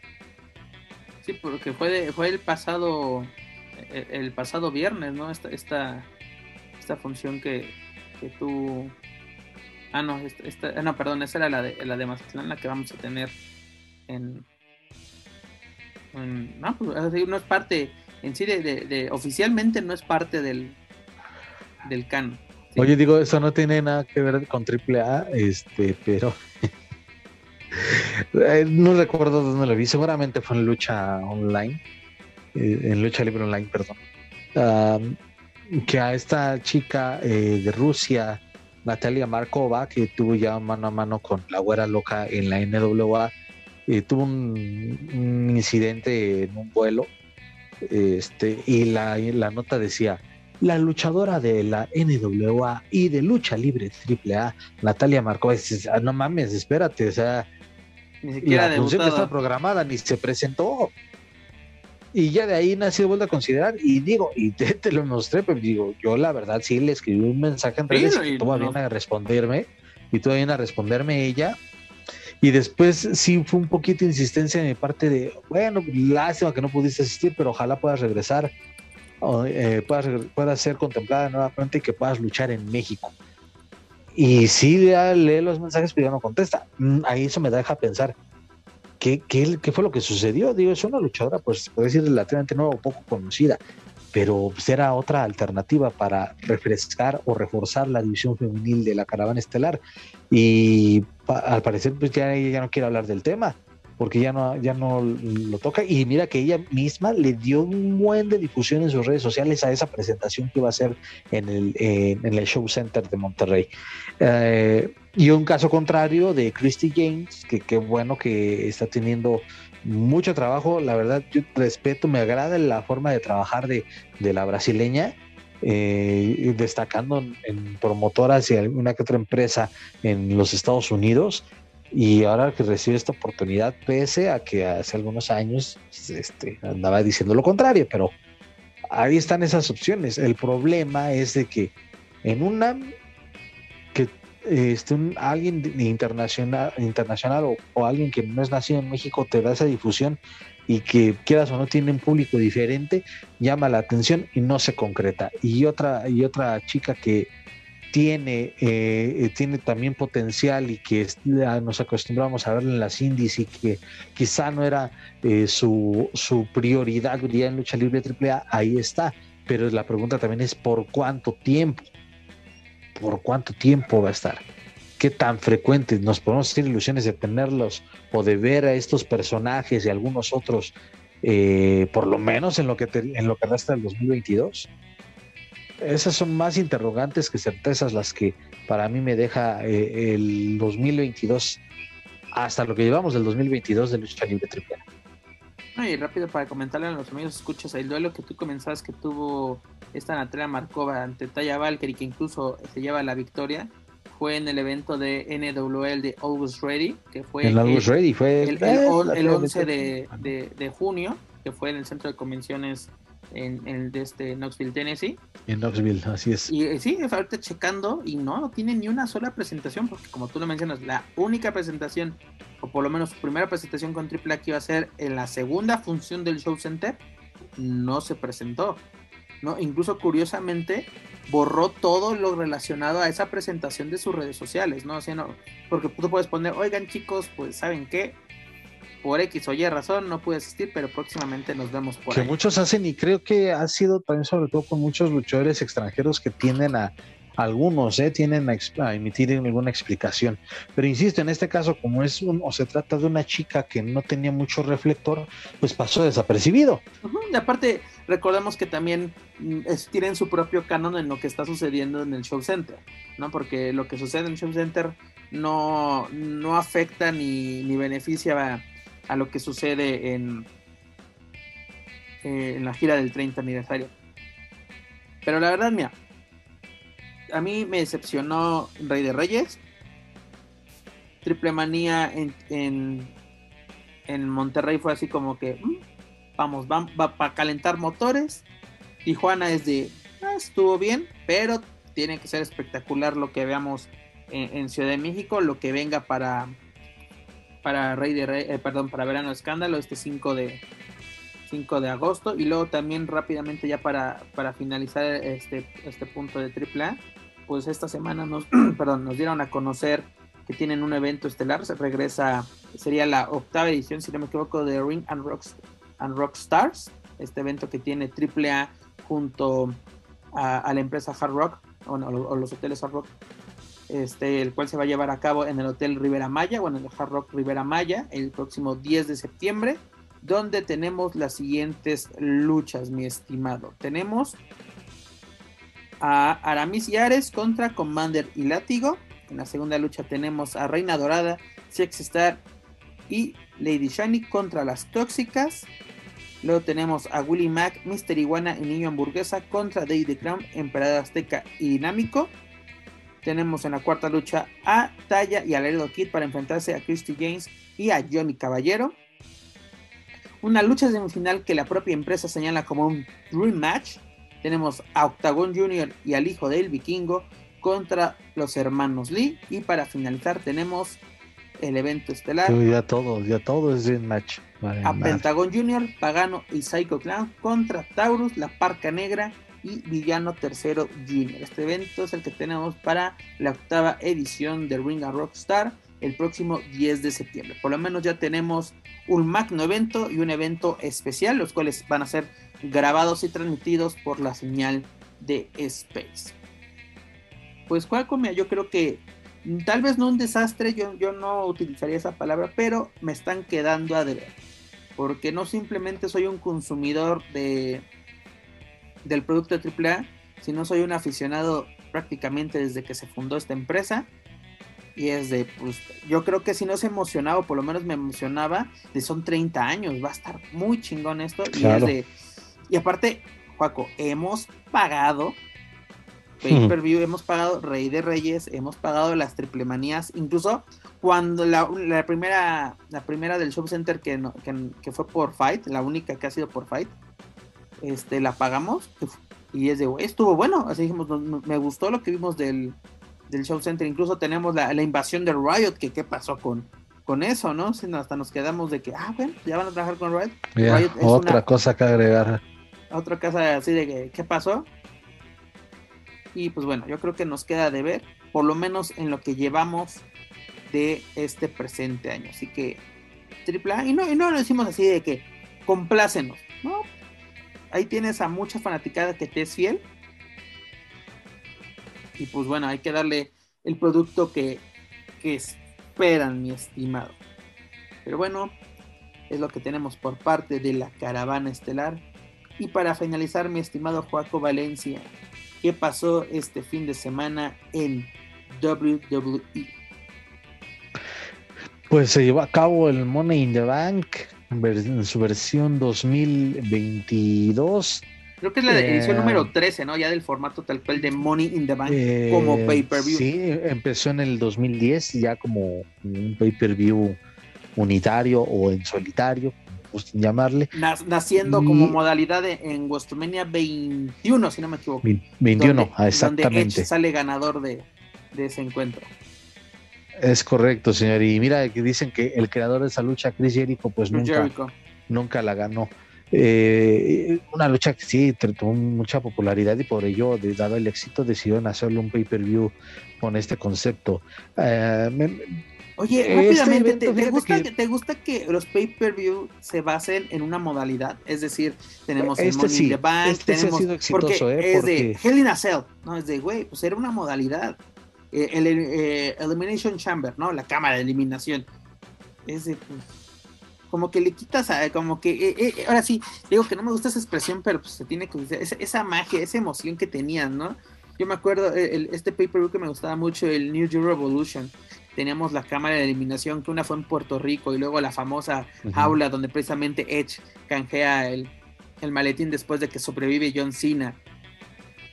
Como que le quitas la, la emoción, el Money in the Bank era parte de de, WrestleMania. Eh, ese 21, yo me acuerdo el 21 fue muy buena. Y la 22, donde Rod Van Damme gana la oportunidad, que luego de ahí nace una excelente historia, que es el resurgimiento de ECW y él siendo el campeón en Nueva York tras vencer a John Cena en el evento más hostil que he visto en mi vida. Bueno, en un evento de WWE. Es de, como que no me, no me, no me parece o no me gusta, por lo menos. Ah, mira, todas las de todas las fechas de WrestleMania Money the Bank insisto, fueron buenas y por, la, dada la popularidad, pues ya formaba parte del evento. Entonces, cuando en WrestleMania 27 lo quitas, y dicho sea de paso, WrestleMania 27 ha sido una de las peores WrestleManias en la historia, pues, pues ¿qué, chingos pasó, no? Entonces, eh, pero creo que en general le ha ido bien al pay-per-view en solitario, eh, porque te, te, lo puedo decir, sí, estuve viendo casi todas las ediciones de este pago por evento, me quedé hasta el del 2017, el del 2018 ya no lo vi porque dura más de cuatro horas, que fue esta lucha de Ronda Rousey contra Nia Jax y que después Alexa Bliss can, el maletín. Ese, digo, está un poquito fresco el recuerdo y dije, ah, este lo podemos omitir porque cuatro horas pues, está cabrón. Este, eh, creo que fue bueno y fíjate, este evento había empezado muy desangelado desde el aspecto, acuérdate, del boletaje, porque estaba programado para llevarse a cabo en el estadio de los Raiders, ahí en Las Vegas. Y, se pasó de manera, extra, de manera extraoficial que la venta de boletos estaba prácticamente como la de AAA en, en Tijuana. O sea, muy mala la, venta de boletos y por eso deciden trasladarlo al MGM, eh, a la arena MGM.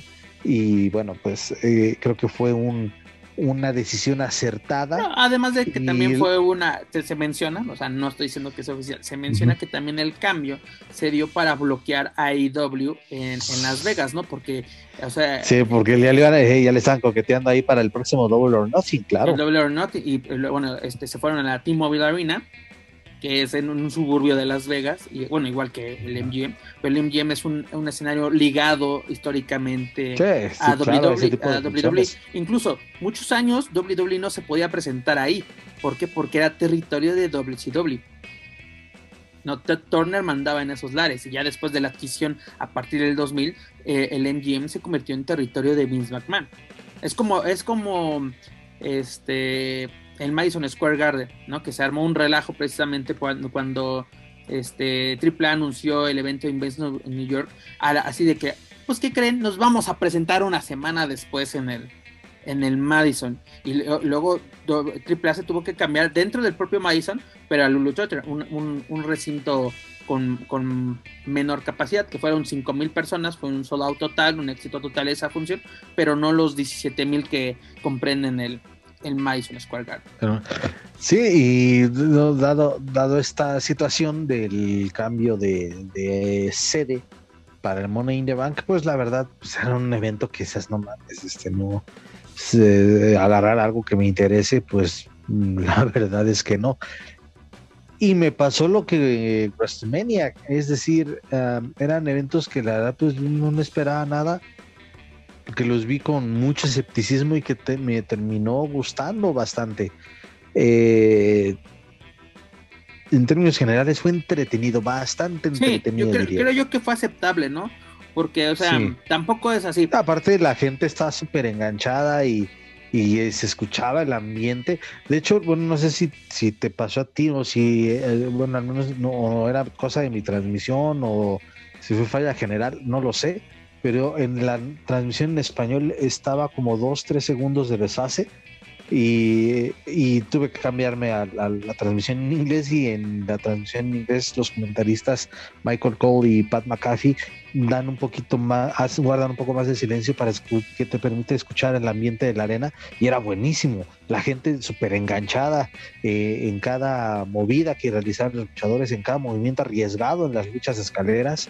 Eh, eh, cuando Liv Morgan este, canjeó el o sea, eso que eh, para que un evento sea redondo, evidentemente el público juega un papel muy importante y en este caso fue eh, vital el ambiente que puso. Oye, hablando de, comentaristas, ¿no? Mencionas a este Michael Cole y a, Pat McAfee, ¿no? De que pues hacen un buen trabajo, pero en español siento que Jerry Soto no es la pareja que necesita Marcelo Rodríguez. Como no, Jerry Soto se no. aventó solo Marcelo Rodríguez. solo estuvo, estuvo, trabajó Money in the Bank y el lunes trabajó Raw también en solitario.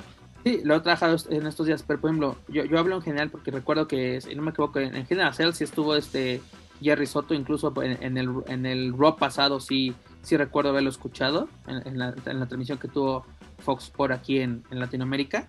Pero te digo, no me convence Jerry Soto, o sea, como que era un buen reemplazo para así de que un día no estaba este Carlos Cabrera, ¿no? Es como que, ok, sales a, hacer la chamba. déjalo nada más en NXT, rolándolo con Marcelo, con Carlos, pero que él hubiera sido el fijo de NXT también, se vale. El comentarista de, en el territorio de desarrollo, ¿no? Se puede decir. Pero sí como que no, no me, no me convence. Ahora sí como que, no sé, será, fueron tantos años con, con Carlos Cabrera, con Carlos La Voz Cabrera, pero no, o sea, como Marcelo siempre me gustó, sí, fíjate, sí, de que cuando entraba él, así como que reemplazo de Hugo y, poquito a poquito, ¿no? Que em, empezó a ser pareja con, con Carlos, dice, ah, pues me, gusta, ¿no? Incluso cuando el, precisamente lo de Mayuya y todo, todo esto, pero no, no, porque incluso no sé, eh, Marcelo siempre ha sido como el rudo, por así decirlo, eh, este, y luego no sé, eh, como que mm, Jerry quiere entrar de, no, yo quiero ser el rudo, o sea, yo quiero ser el que apoya a los malos. Así como que no, no, así como que. No te la crees, sí. y también acuérdate cuando, cuando, se va Hugo Sabinovich, Marcelo también era muy criticado y escucharlo en todos los shows, tanto Raw, SmackDown, eh, en ese tiempo ya estaba NXT, o el, eh, este, el Superstars, en fin, todos los shows que tenía WWE. el main event que criticado. todavía existe, todavía existe el, Fue criticadísimo Marcelo cuando estaba o cuando entró ya, digamos, de titular al quite. que tomó el lugar pues, técnicamente de, Hugo. Y este. Cuando curiosamente Hugo era el, era el número uno, o sea, porque el, el 12 era Carlos, y fue así de que, bueno, sale, sale, sale, sale Hugo, sube, sube como que al primero este Carlos, y desde el segundo va a ser Marcelo. Y ahora Marcelo queda de uno en esa, en esa sorpresiva salida de, Carlos Cabrera antes de WrestleMania. Marcelo Rodríguez, quien en los 90 este, conocíamos como la voz de Baxter Bunny en, los Tiny Toons. Que hoy en día te pones a ver a los Tiny Toons y sí te quedas de, oye, sí es él. ¿Sí? Ah, espérate, ahorita acabando esto lo voy a ver. Ah, chinga. Chequen ese dato. Este Marcelo es la voz de, Baxter ah, en, los Tiny Toons. En cualquier momento quieres que diga ah, Mayuya. ok, bueno, ya dato interesante, bueno, esa cuestión y, ha sido un reto y que también fue, de hecho, se volvió tendencia momentáneamente Marcelo Rodríguez en Twitter durante, durante y después del Money in the Bank. La mayoría de los comentarios, algunos de los que yo leí, fue de pues felicidades, cabrón, porque tú solo te la rifaste en un evento complicado, hiciste lo que pudiste. Acuérdate que durante la pandemia trabajó él solo. Sí, se, turnaban, creo que por así una semana va a trabajar Carlos, una semana va a trabajar, y, fueron los dos, mira, los dos es así, porque luego te dicen, no puedes, eh, es como si hiciéramos un weekly de esta semana vas a trabajar solo tú, este Juaco, una semana va a trabajar yo, una semana Dani. Es de, neta, ¿quieres escuchar un monólogo de, de hora y media, dos horas de, de alguien dando su opinión sobre lucha libre? Pero en este caso está narrando y fue, eran buenos trabajos de ambos en solitario, fueron buenos, así como que, pues güey, que no pueden transmitir cada quien por su, así en cabina diferente, pero que fuera No, y fueron buenos trabajos. Y eso, y, creo que este Marcelo ha demostrado, porque aparte tiene algo, una cosa, tiene bien puesta la camiseta de WWE y le gusta el producto, le gusta lo que ve, o sea, como que sí es, sí es un apasionado de su, de su trabajo, ¿no? Porque luego, eh, eh, como que sí, soy el narrador, pero como que no, no, no. ¿Te acuerdas del, del Coachman? Hace unos años en, en Raw. Jonathan Coachman, Jonathan Coachman. Así, al principio como que no lo así estaba de comentarista, pero no, no, no, no se enganchaba, no se enganchaba. Y al final se enganchó muy padre, ya que dices, ah, tenemos un buen comentarista en inglés, se va y es bien. Sí. sí, efectivamente, eh, también la gente terminó aceptando al coach, escuchándolo con el rey, Jerry Lawler, incluso hasta recuerda hay un, pues hay un pequeño feudo con, con Jim Ross cuando eh, regresa, eh, no recuerdo por qué había salido Jim Rose en una montaña, pero regresa y, el coach ahí como que tratando de sabotear su, eh, o defendiendo su lugar. O sea, fue interesante al final de cuentas. ¿No fue cuando tenía pues, un pique una voz este Jim Ross con este Eric Bishop? Creo que sí. Así como que lo quería quitar, no sé, ya sabes de que incluso por eso impuso a, a Jonathan Coachman así como, como comentarista parte de storyline. Exactamente. De storyline. Pero bueno, eh, eh, este, mira, este pay-per-view, como, como, dices tú, este pay-per-view, no esperábamos nada, sinceramente, no esperábamos nada, y fue, fue entretenido. Este, yo creo que la única manera de que Liv Morgan se pudiese llevar un título era de esta manera, porque así era el ya merito, ya merito, y pues dando la campanada, ¿no? Sobre todo ante esta Ronda Rousey, que acaba de, que eso le, que, querramos o no le da un valor todavía más. O sea si la sorpresa o la reacción fue muy bien recibida por la gente que haya sido en contra de Ronda Rousey creo que le, la coloca en un muy buen lugar a Liv Morgan de ahora en adelante.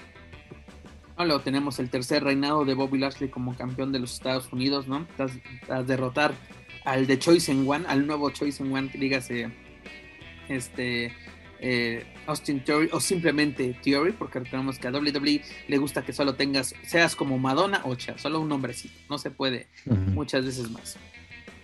Liv Morgan ganando el título, Bobby Lashley ganando nuevamente el de los Estados Unidos, la defensa exitosa de esta Bianca Belair contra esta Carmela o Mela Ismoni, como la ah, creo que esa fue la más, pues la más flojita. fueron este fue la más corta, siete minutos.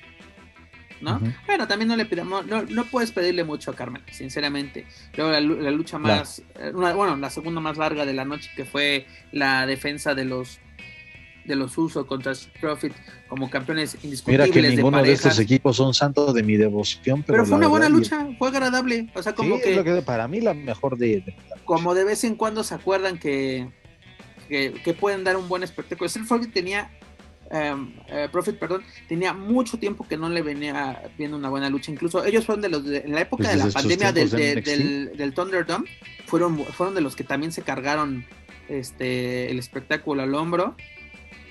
Digo, la de Ronda superando a Natalia, que inmediatamente termina la lucha, Lip entra con el, con el maletín y lo, y lo canjea exitosamente, ¿no? En, en 35 segundos se lleva la victoria y pues Ronda no le queda más de pues ni modo, pues ahí está chaval, así chido, ¿no?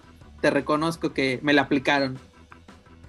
Y luego Y eso ha dado parte a algunas este algunas eh, algunos rumores quiere decir que que Ronda entregó el título porque se va a ir a cuidar a su hija, eh, recién nacida, bla, bla, bla, bla, bla.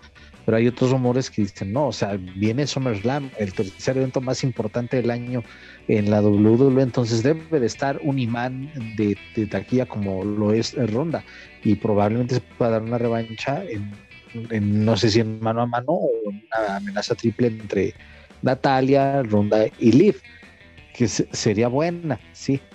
Eh, pero bueno, ya con el paso de los días se estaría confirmando si la llamada mujer más mala en, el planeta este, se va a cumplir con sus eh, obligaciones maternas o si la tenemos ahí el día 30 de julio en, el evento más grande del verano para la WWE.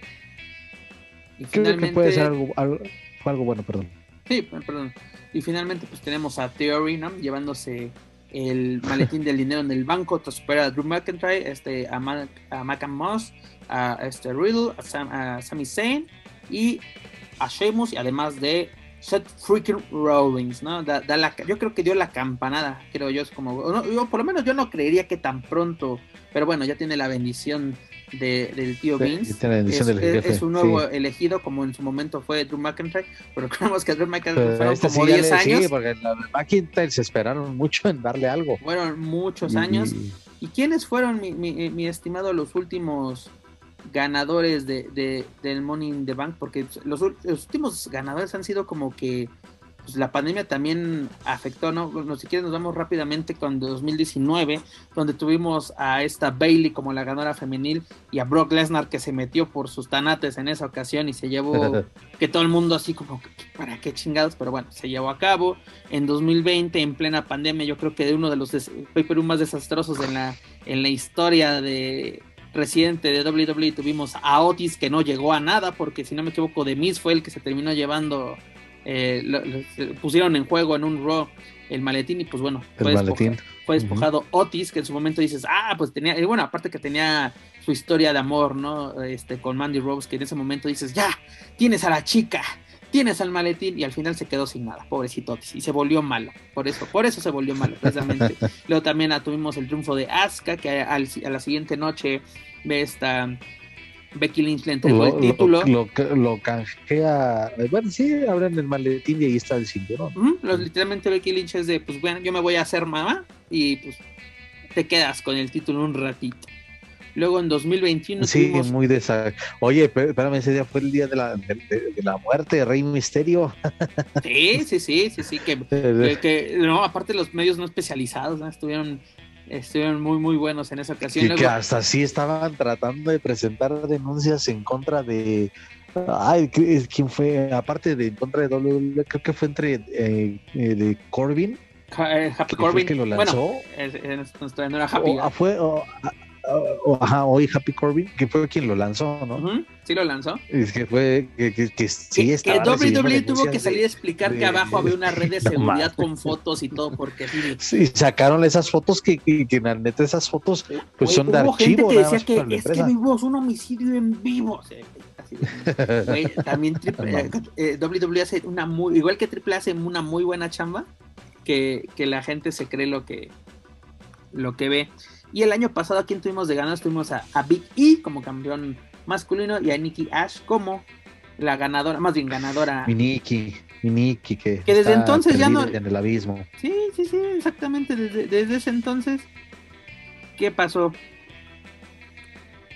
Por, cierto, bueno, eh, así como que a ver qué, qué viene.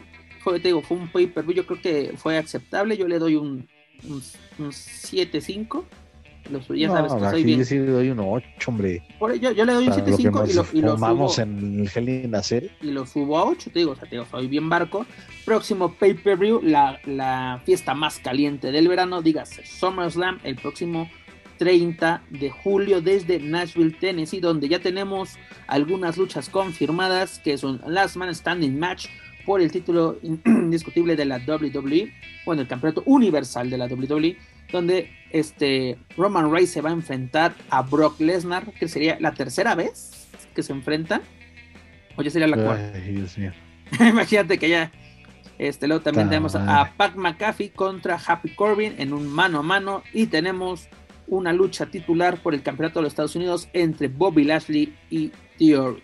Es lo que tenemos para el próximo 30 y hay una que no está confirmada aún, pero que ya también se empezó a rumorar y creo que esa sería muy buena, ¿eh? Seth Rollins contra Riddle.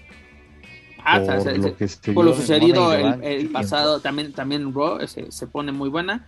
Además, señores, además, aviso importante para los aficionados de la WWE en México. Después de tres años de ausencia y una pandemia, WWE regresa a México el próximo 29 y 30 de octubre, teniendo como sedes Monterrey y la Ciudad de México. Lo más seguro es que sea la Arena Monterrey y la Arena Ciudad de México. De momento es la única información. Esto fue confirmado por la propia empresa durante el pay-per-view de Money in the Bank, poniendo las nuevas fechas de, su, pues, su, gira, por así decirlo, sus house shows, porque va a ser un house show, no es un evento televisado, no es, no es así nada especial, señores, no es un pay-per-view, pero regresa a México después de tres años de ausencia ¿Cómo, ¿Qué te parece? ¿Que si WWE debe de, sí debe de regresar? O porque la última vez que asistimos, y hemos asistido las últimas dos presentaciones juntos a, la Arena Ciudad de México, y las entradas han sido, la verdad, lamentables. Más la última, donde Rey Mysterio se enfrentó a The Fit por el campeonato universal en una lucha en jaula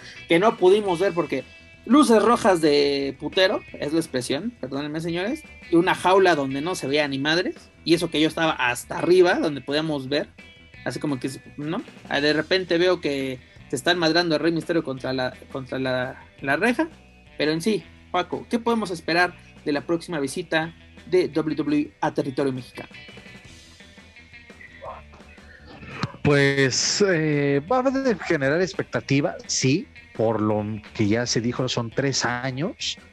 Y queramos o no, pues eh, hay mucha afición fiel a la WWE en nuestro país. Bastante. Muy fiel, exactamente. Entonces, pues por lo menos esperemos esa entrada que si no me falla fue Ah, creo que es que creo que bueno tendría que buscar en a ver si están los archivos de las de las notas que se trabajaron en, aquella ocasión que creo que sí habían dado la cifra o se estaba manejando una cifra de aproximadamente 12 mil 13 mil personas eh, que es extraoficial ¿eh?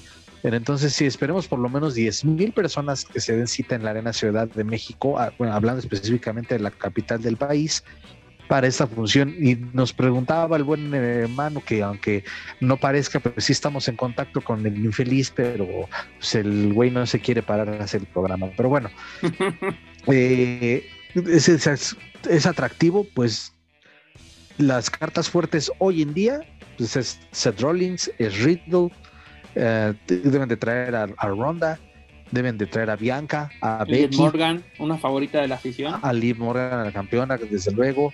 Eh, los mexicanos deben de estar sí o sí.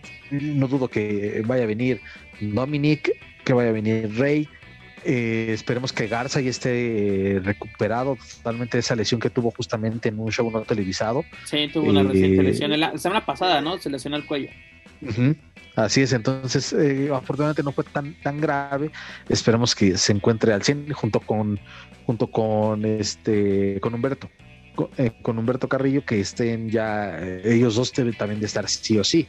Digo, también porque van a su tierra, tienen que ir a Monterrey y, es el gancho perfecto para atraer gente ahí en la Sultana del Norte a esta presentación. Entonces creo que esas son las cartas fuertes. Digo, yo hablar a lo mejor de, que traigan un Brock Lesnar, pues lo dudo, porque la, Oye, mi estimado, pero ¿sabes qué estaría genial?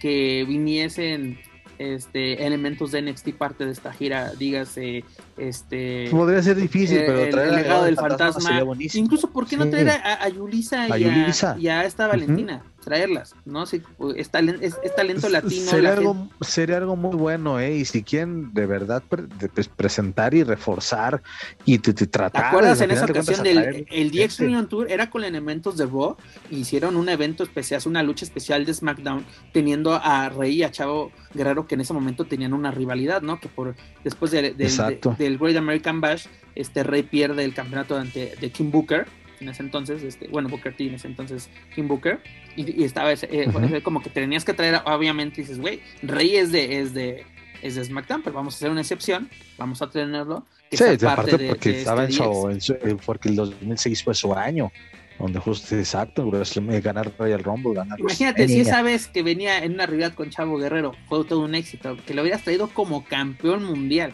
porque lo trajiste antes de ganar, una, una semana antes de ganar el Royal Rumble lo traes con la primera visita de SmackDown a, a México, que por cierto, ese es el récord que tiene WWE de asistencias en México, o, por lo menos en Ciudad de México, que fue en el Palacio de los Deportes. Fueron, en esa ocasión fueron 19.726 espectadores. Para, para, pues, para, el DX, con el Reunion Tour, ¿eh?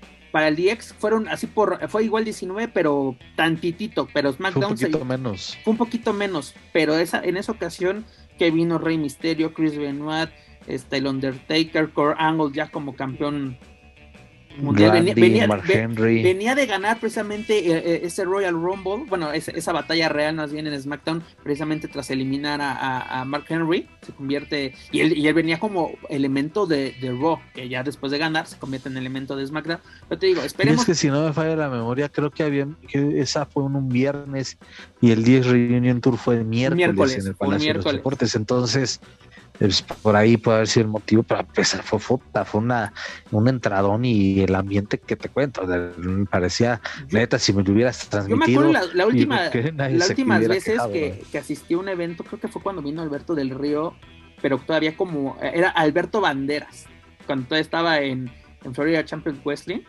y que vino todavía así, venía con el equipo de, de dos caras. De dos caras. Sí, me acuerdo. Y, la entrada no fue un lleno total como en, esas ocasiones que te menciono, ni mucho menos cuando fueron los eventos en vivo. Bueno, que fueron grabados para televisión porque se grabaron sábado y domingo, se transmitieron este lunes y, viernes. Pero mi estimado Paco. perdón, antes de eso, yo recuerdo ahorita que mencionaste esto de, las, de los transmitidos en el 2011.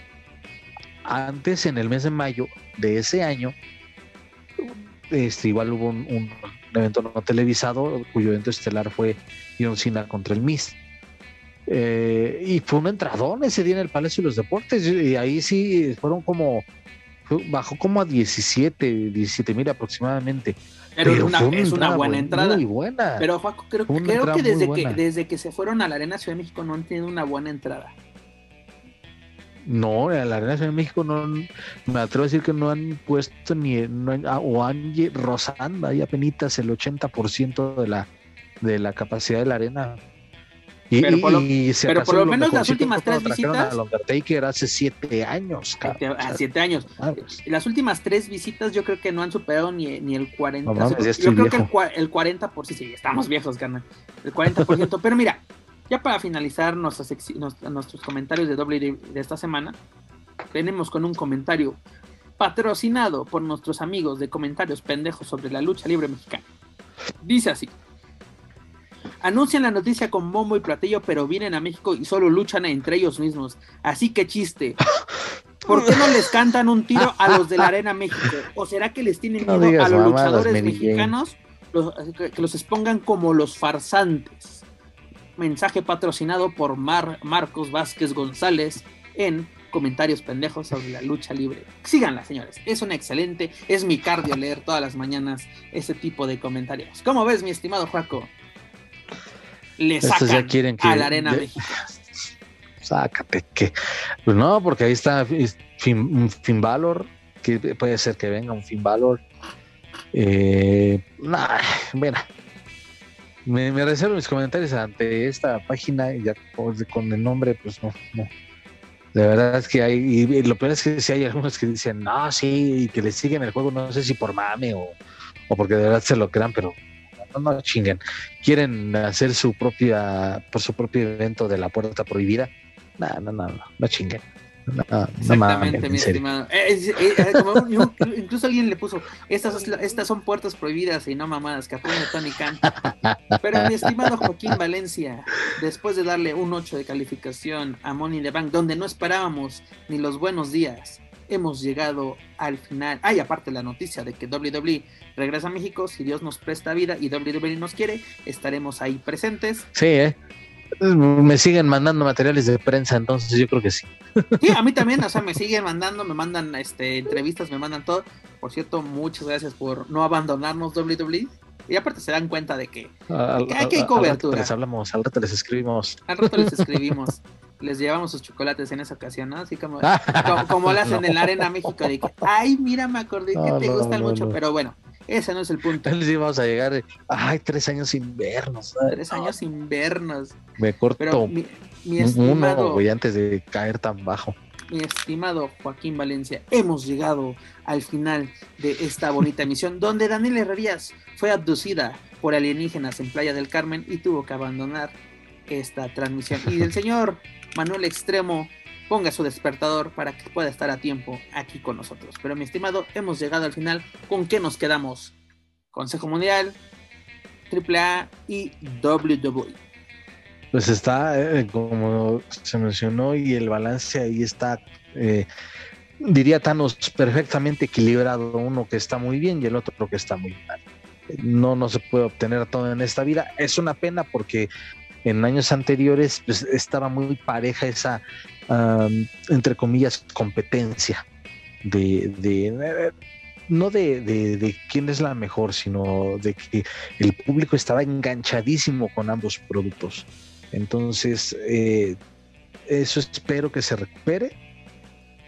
Que se recupere el lucha libre AAA para lo que resta del 2022, porque ya lo mencionamos, viene el, el, evento de verano de escándalo, que hasta la fecha ya no son cuatro luchas y esas totalmente eh, sin pies ni cabeza, pero ojalá sean buenas.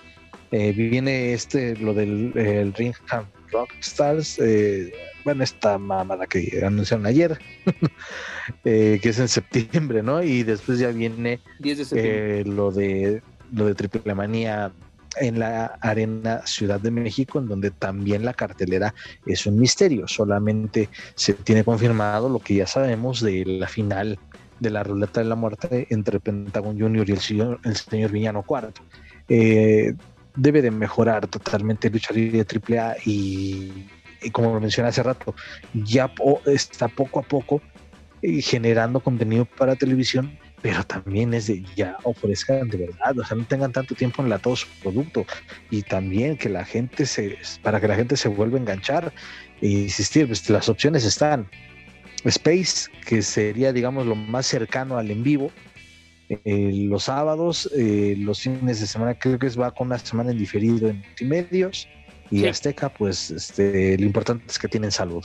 Entonces, eh, y en YouTube, que también creo que es una semana diferida, ahí están esas opciones, o sea, opciones hay, pero entonces de verdad denos algo o denle algo a la afición para que se vuelvan a enganchar con su producto, porque ahora, hoy en día, curiosamente, con tantas eh, alternativas, pues te la pasas repitiendo tu triple manía, pues que no, no, no le veo mucho caso. Es para que te la aprendas. Y ojalá que mejore. Oye, Juaco, y rápidamente, mamas para hacer el nuestro cierre. De Perdón, ni, ni, yo que la pagué en Fight, cabrón, no la volvería a ver, o no sé si la volvería a pues ver. Yo, la, la, lo que volvimos a ver fue para ver el desmadrito de Hugo, vamos para así, así a ver, que vimos y ya, vimos que era una tarugada lo que estaban diciendo.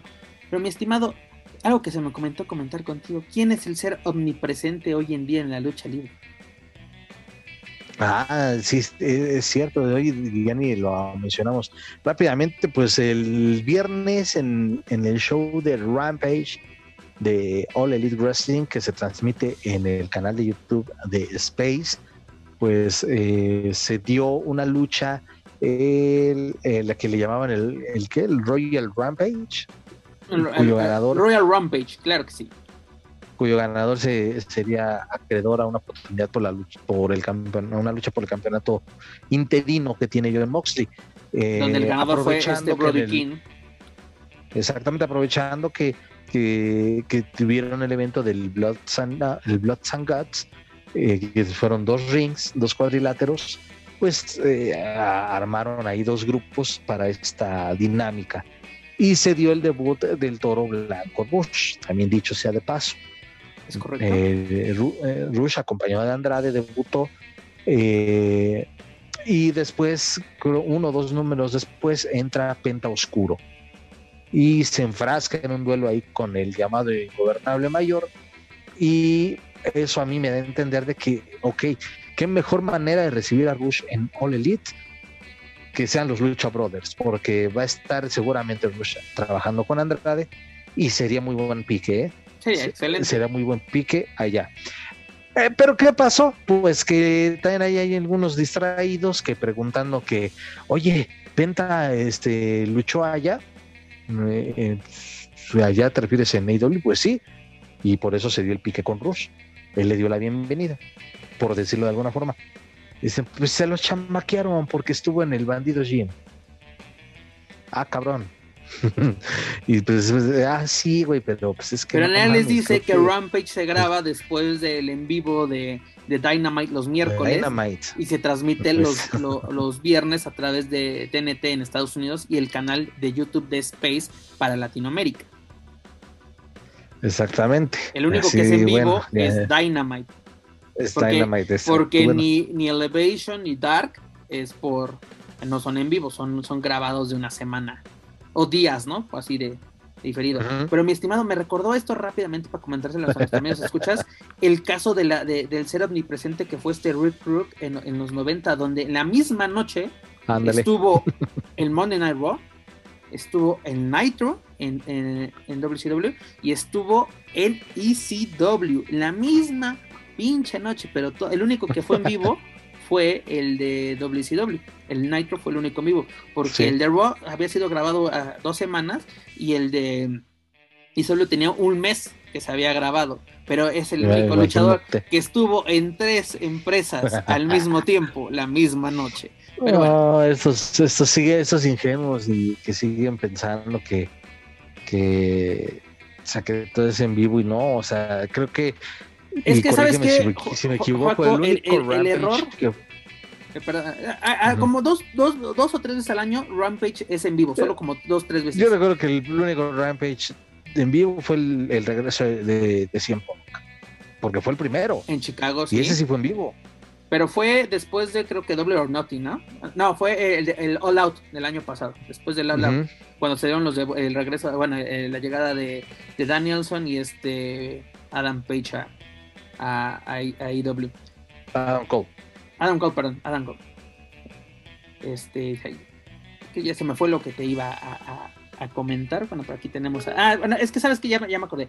El, el, daño que le hizo TV Azteca y Televisa a la gente que veía Raw y SmackDown, porque al principio sí, en vivo, ¿no? Los lunes a las 9, los viernes a las 7, y ya después que te pasaban Raw el viernes a la misma hora de SmackDown para competir con TV Azteca y te ponían en vivo, ¿no? Cuando dices, güey, eso fue, fue el lunes. O luego sí ha pasado también en algunas así de que eh, SmackDown, ¿no? Cuando o Raw viajan a Europa, se lo graban lo graban y lo transmiten a su hora en Estados Unidos, pongan así de que lo están grabando a las, ¿qué será?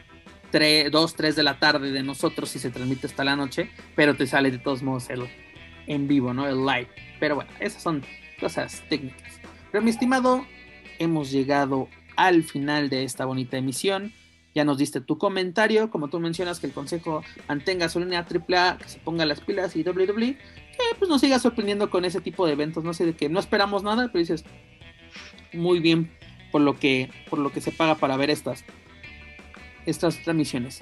Pero antes de retirarnos, amigos, escúchale, recuerdo que pueden encontrar todo nuestro material a través de su plataforma de podcast ahorita, principalmente Spotify, iTunes, Speaker y YouTube. Por favor, suscríbanse, clasifíquenos, pero sobre todo compártanos a través de las redes sociales para así llegar a más aficionados y amantes a la lucha libre, tanto en México como en otros países de habla hispana. Gracias a ustedes nos encontramos en lo más escuchado a lo que lucha libre y o wrestling se refiere en Apple Podcast. Esta semana fue posible gracias a ustedes. También los invito a que nos sigan a través de las redes sociales búsquenos como, como Lucha Central en Facebook, Twitter, Instagram y YouTube. Y claro, no pueden olvidar visitar luchacentral.com, donde encontrarán noticias más relevantes del deporte de los costalazos, tanto en inglés como en español. Señor Joaquín Valencia, es hora de decir adiós. Vámonos, vámonos ya porque ya hace sueño. Ya aquí espanta. Y pues estamos, estamos este con pues pendientes de lo que va a acontecer. Creo que este fin de semana no hay mucha actividad, o no, no, no recuerdo así a, de bote pronto que pueda haber, a excepción de lo.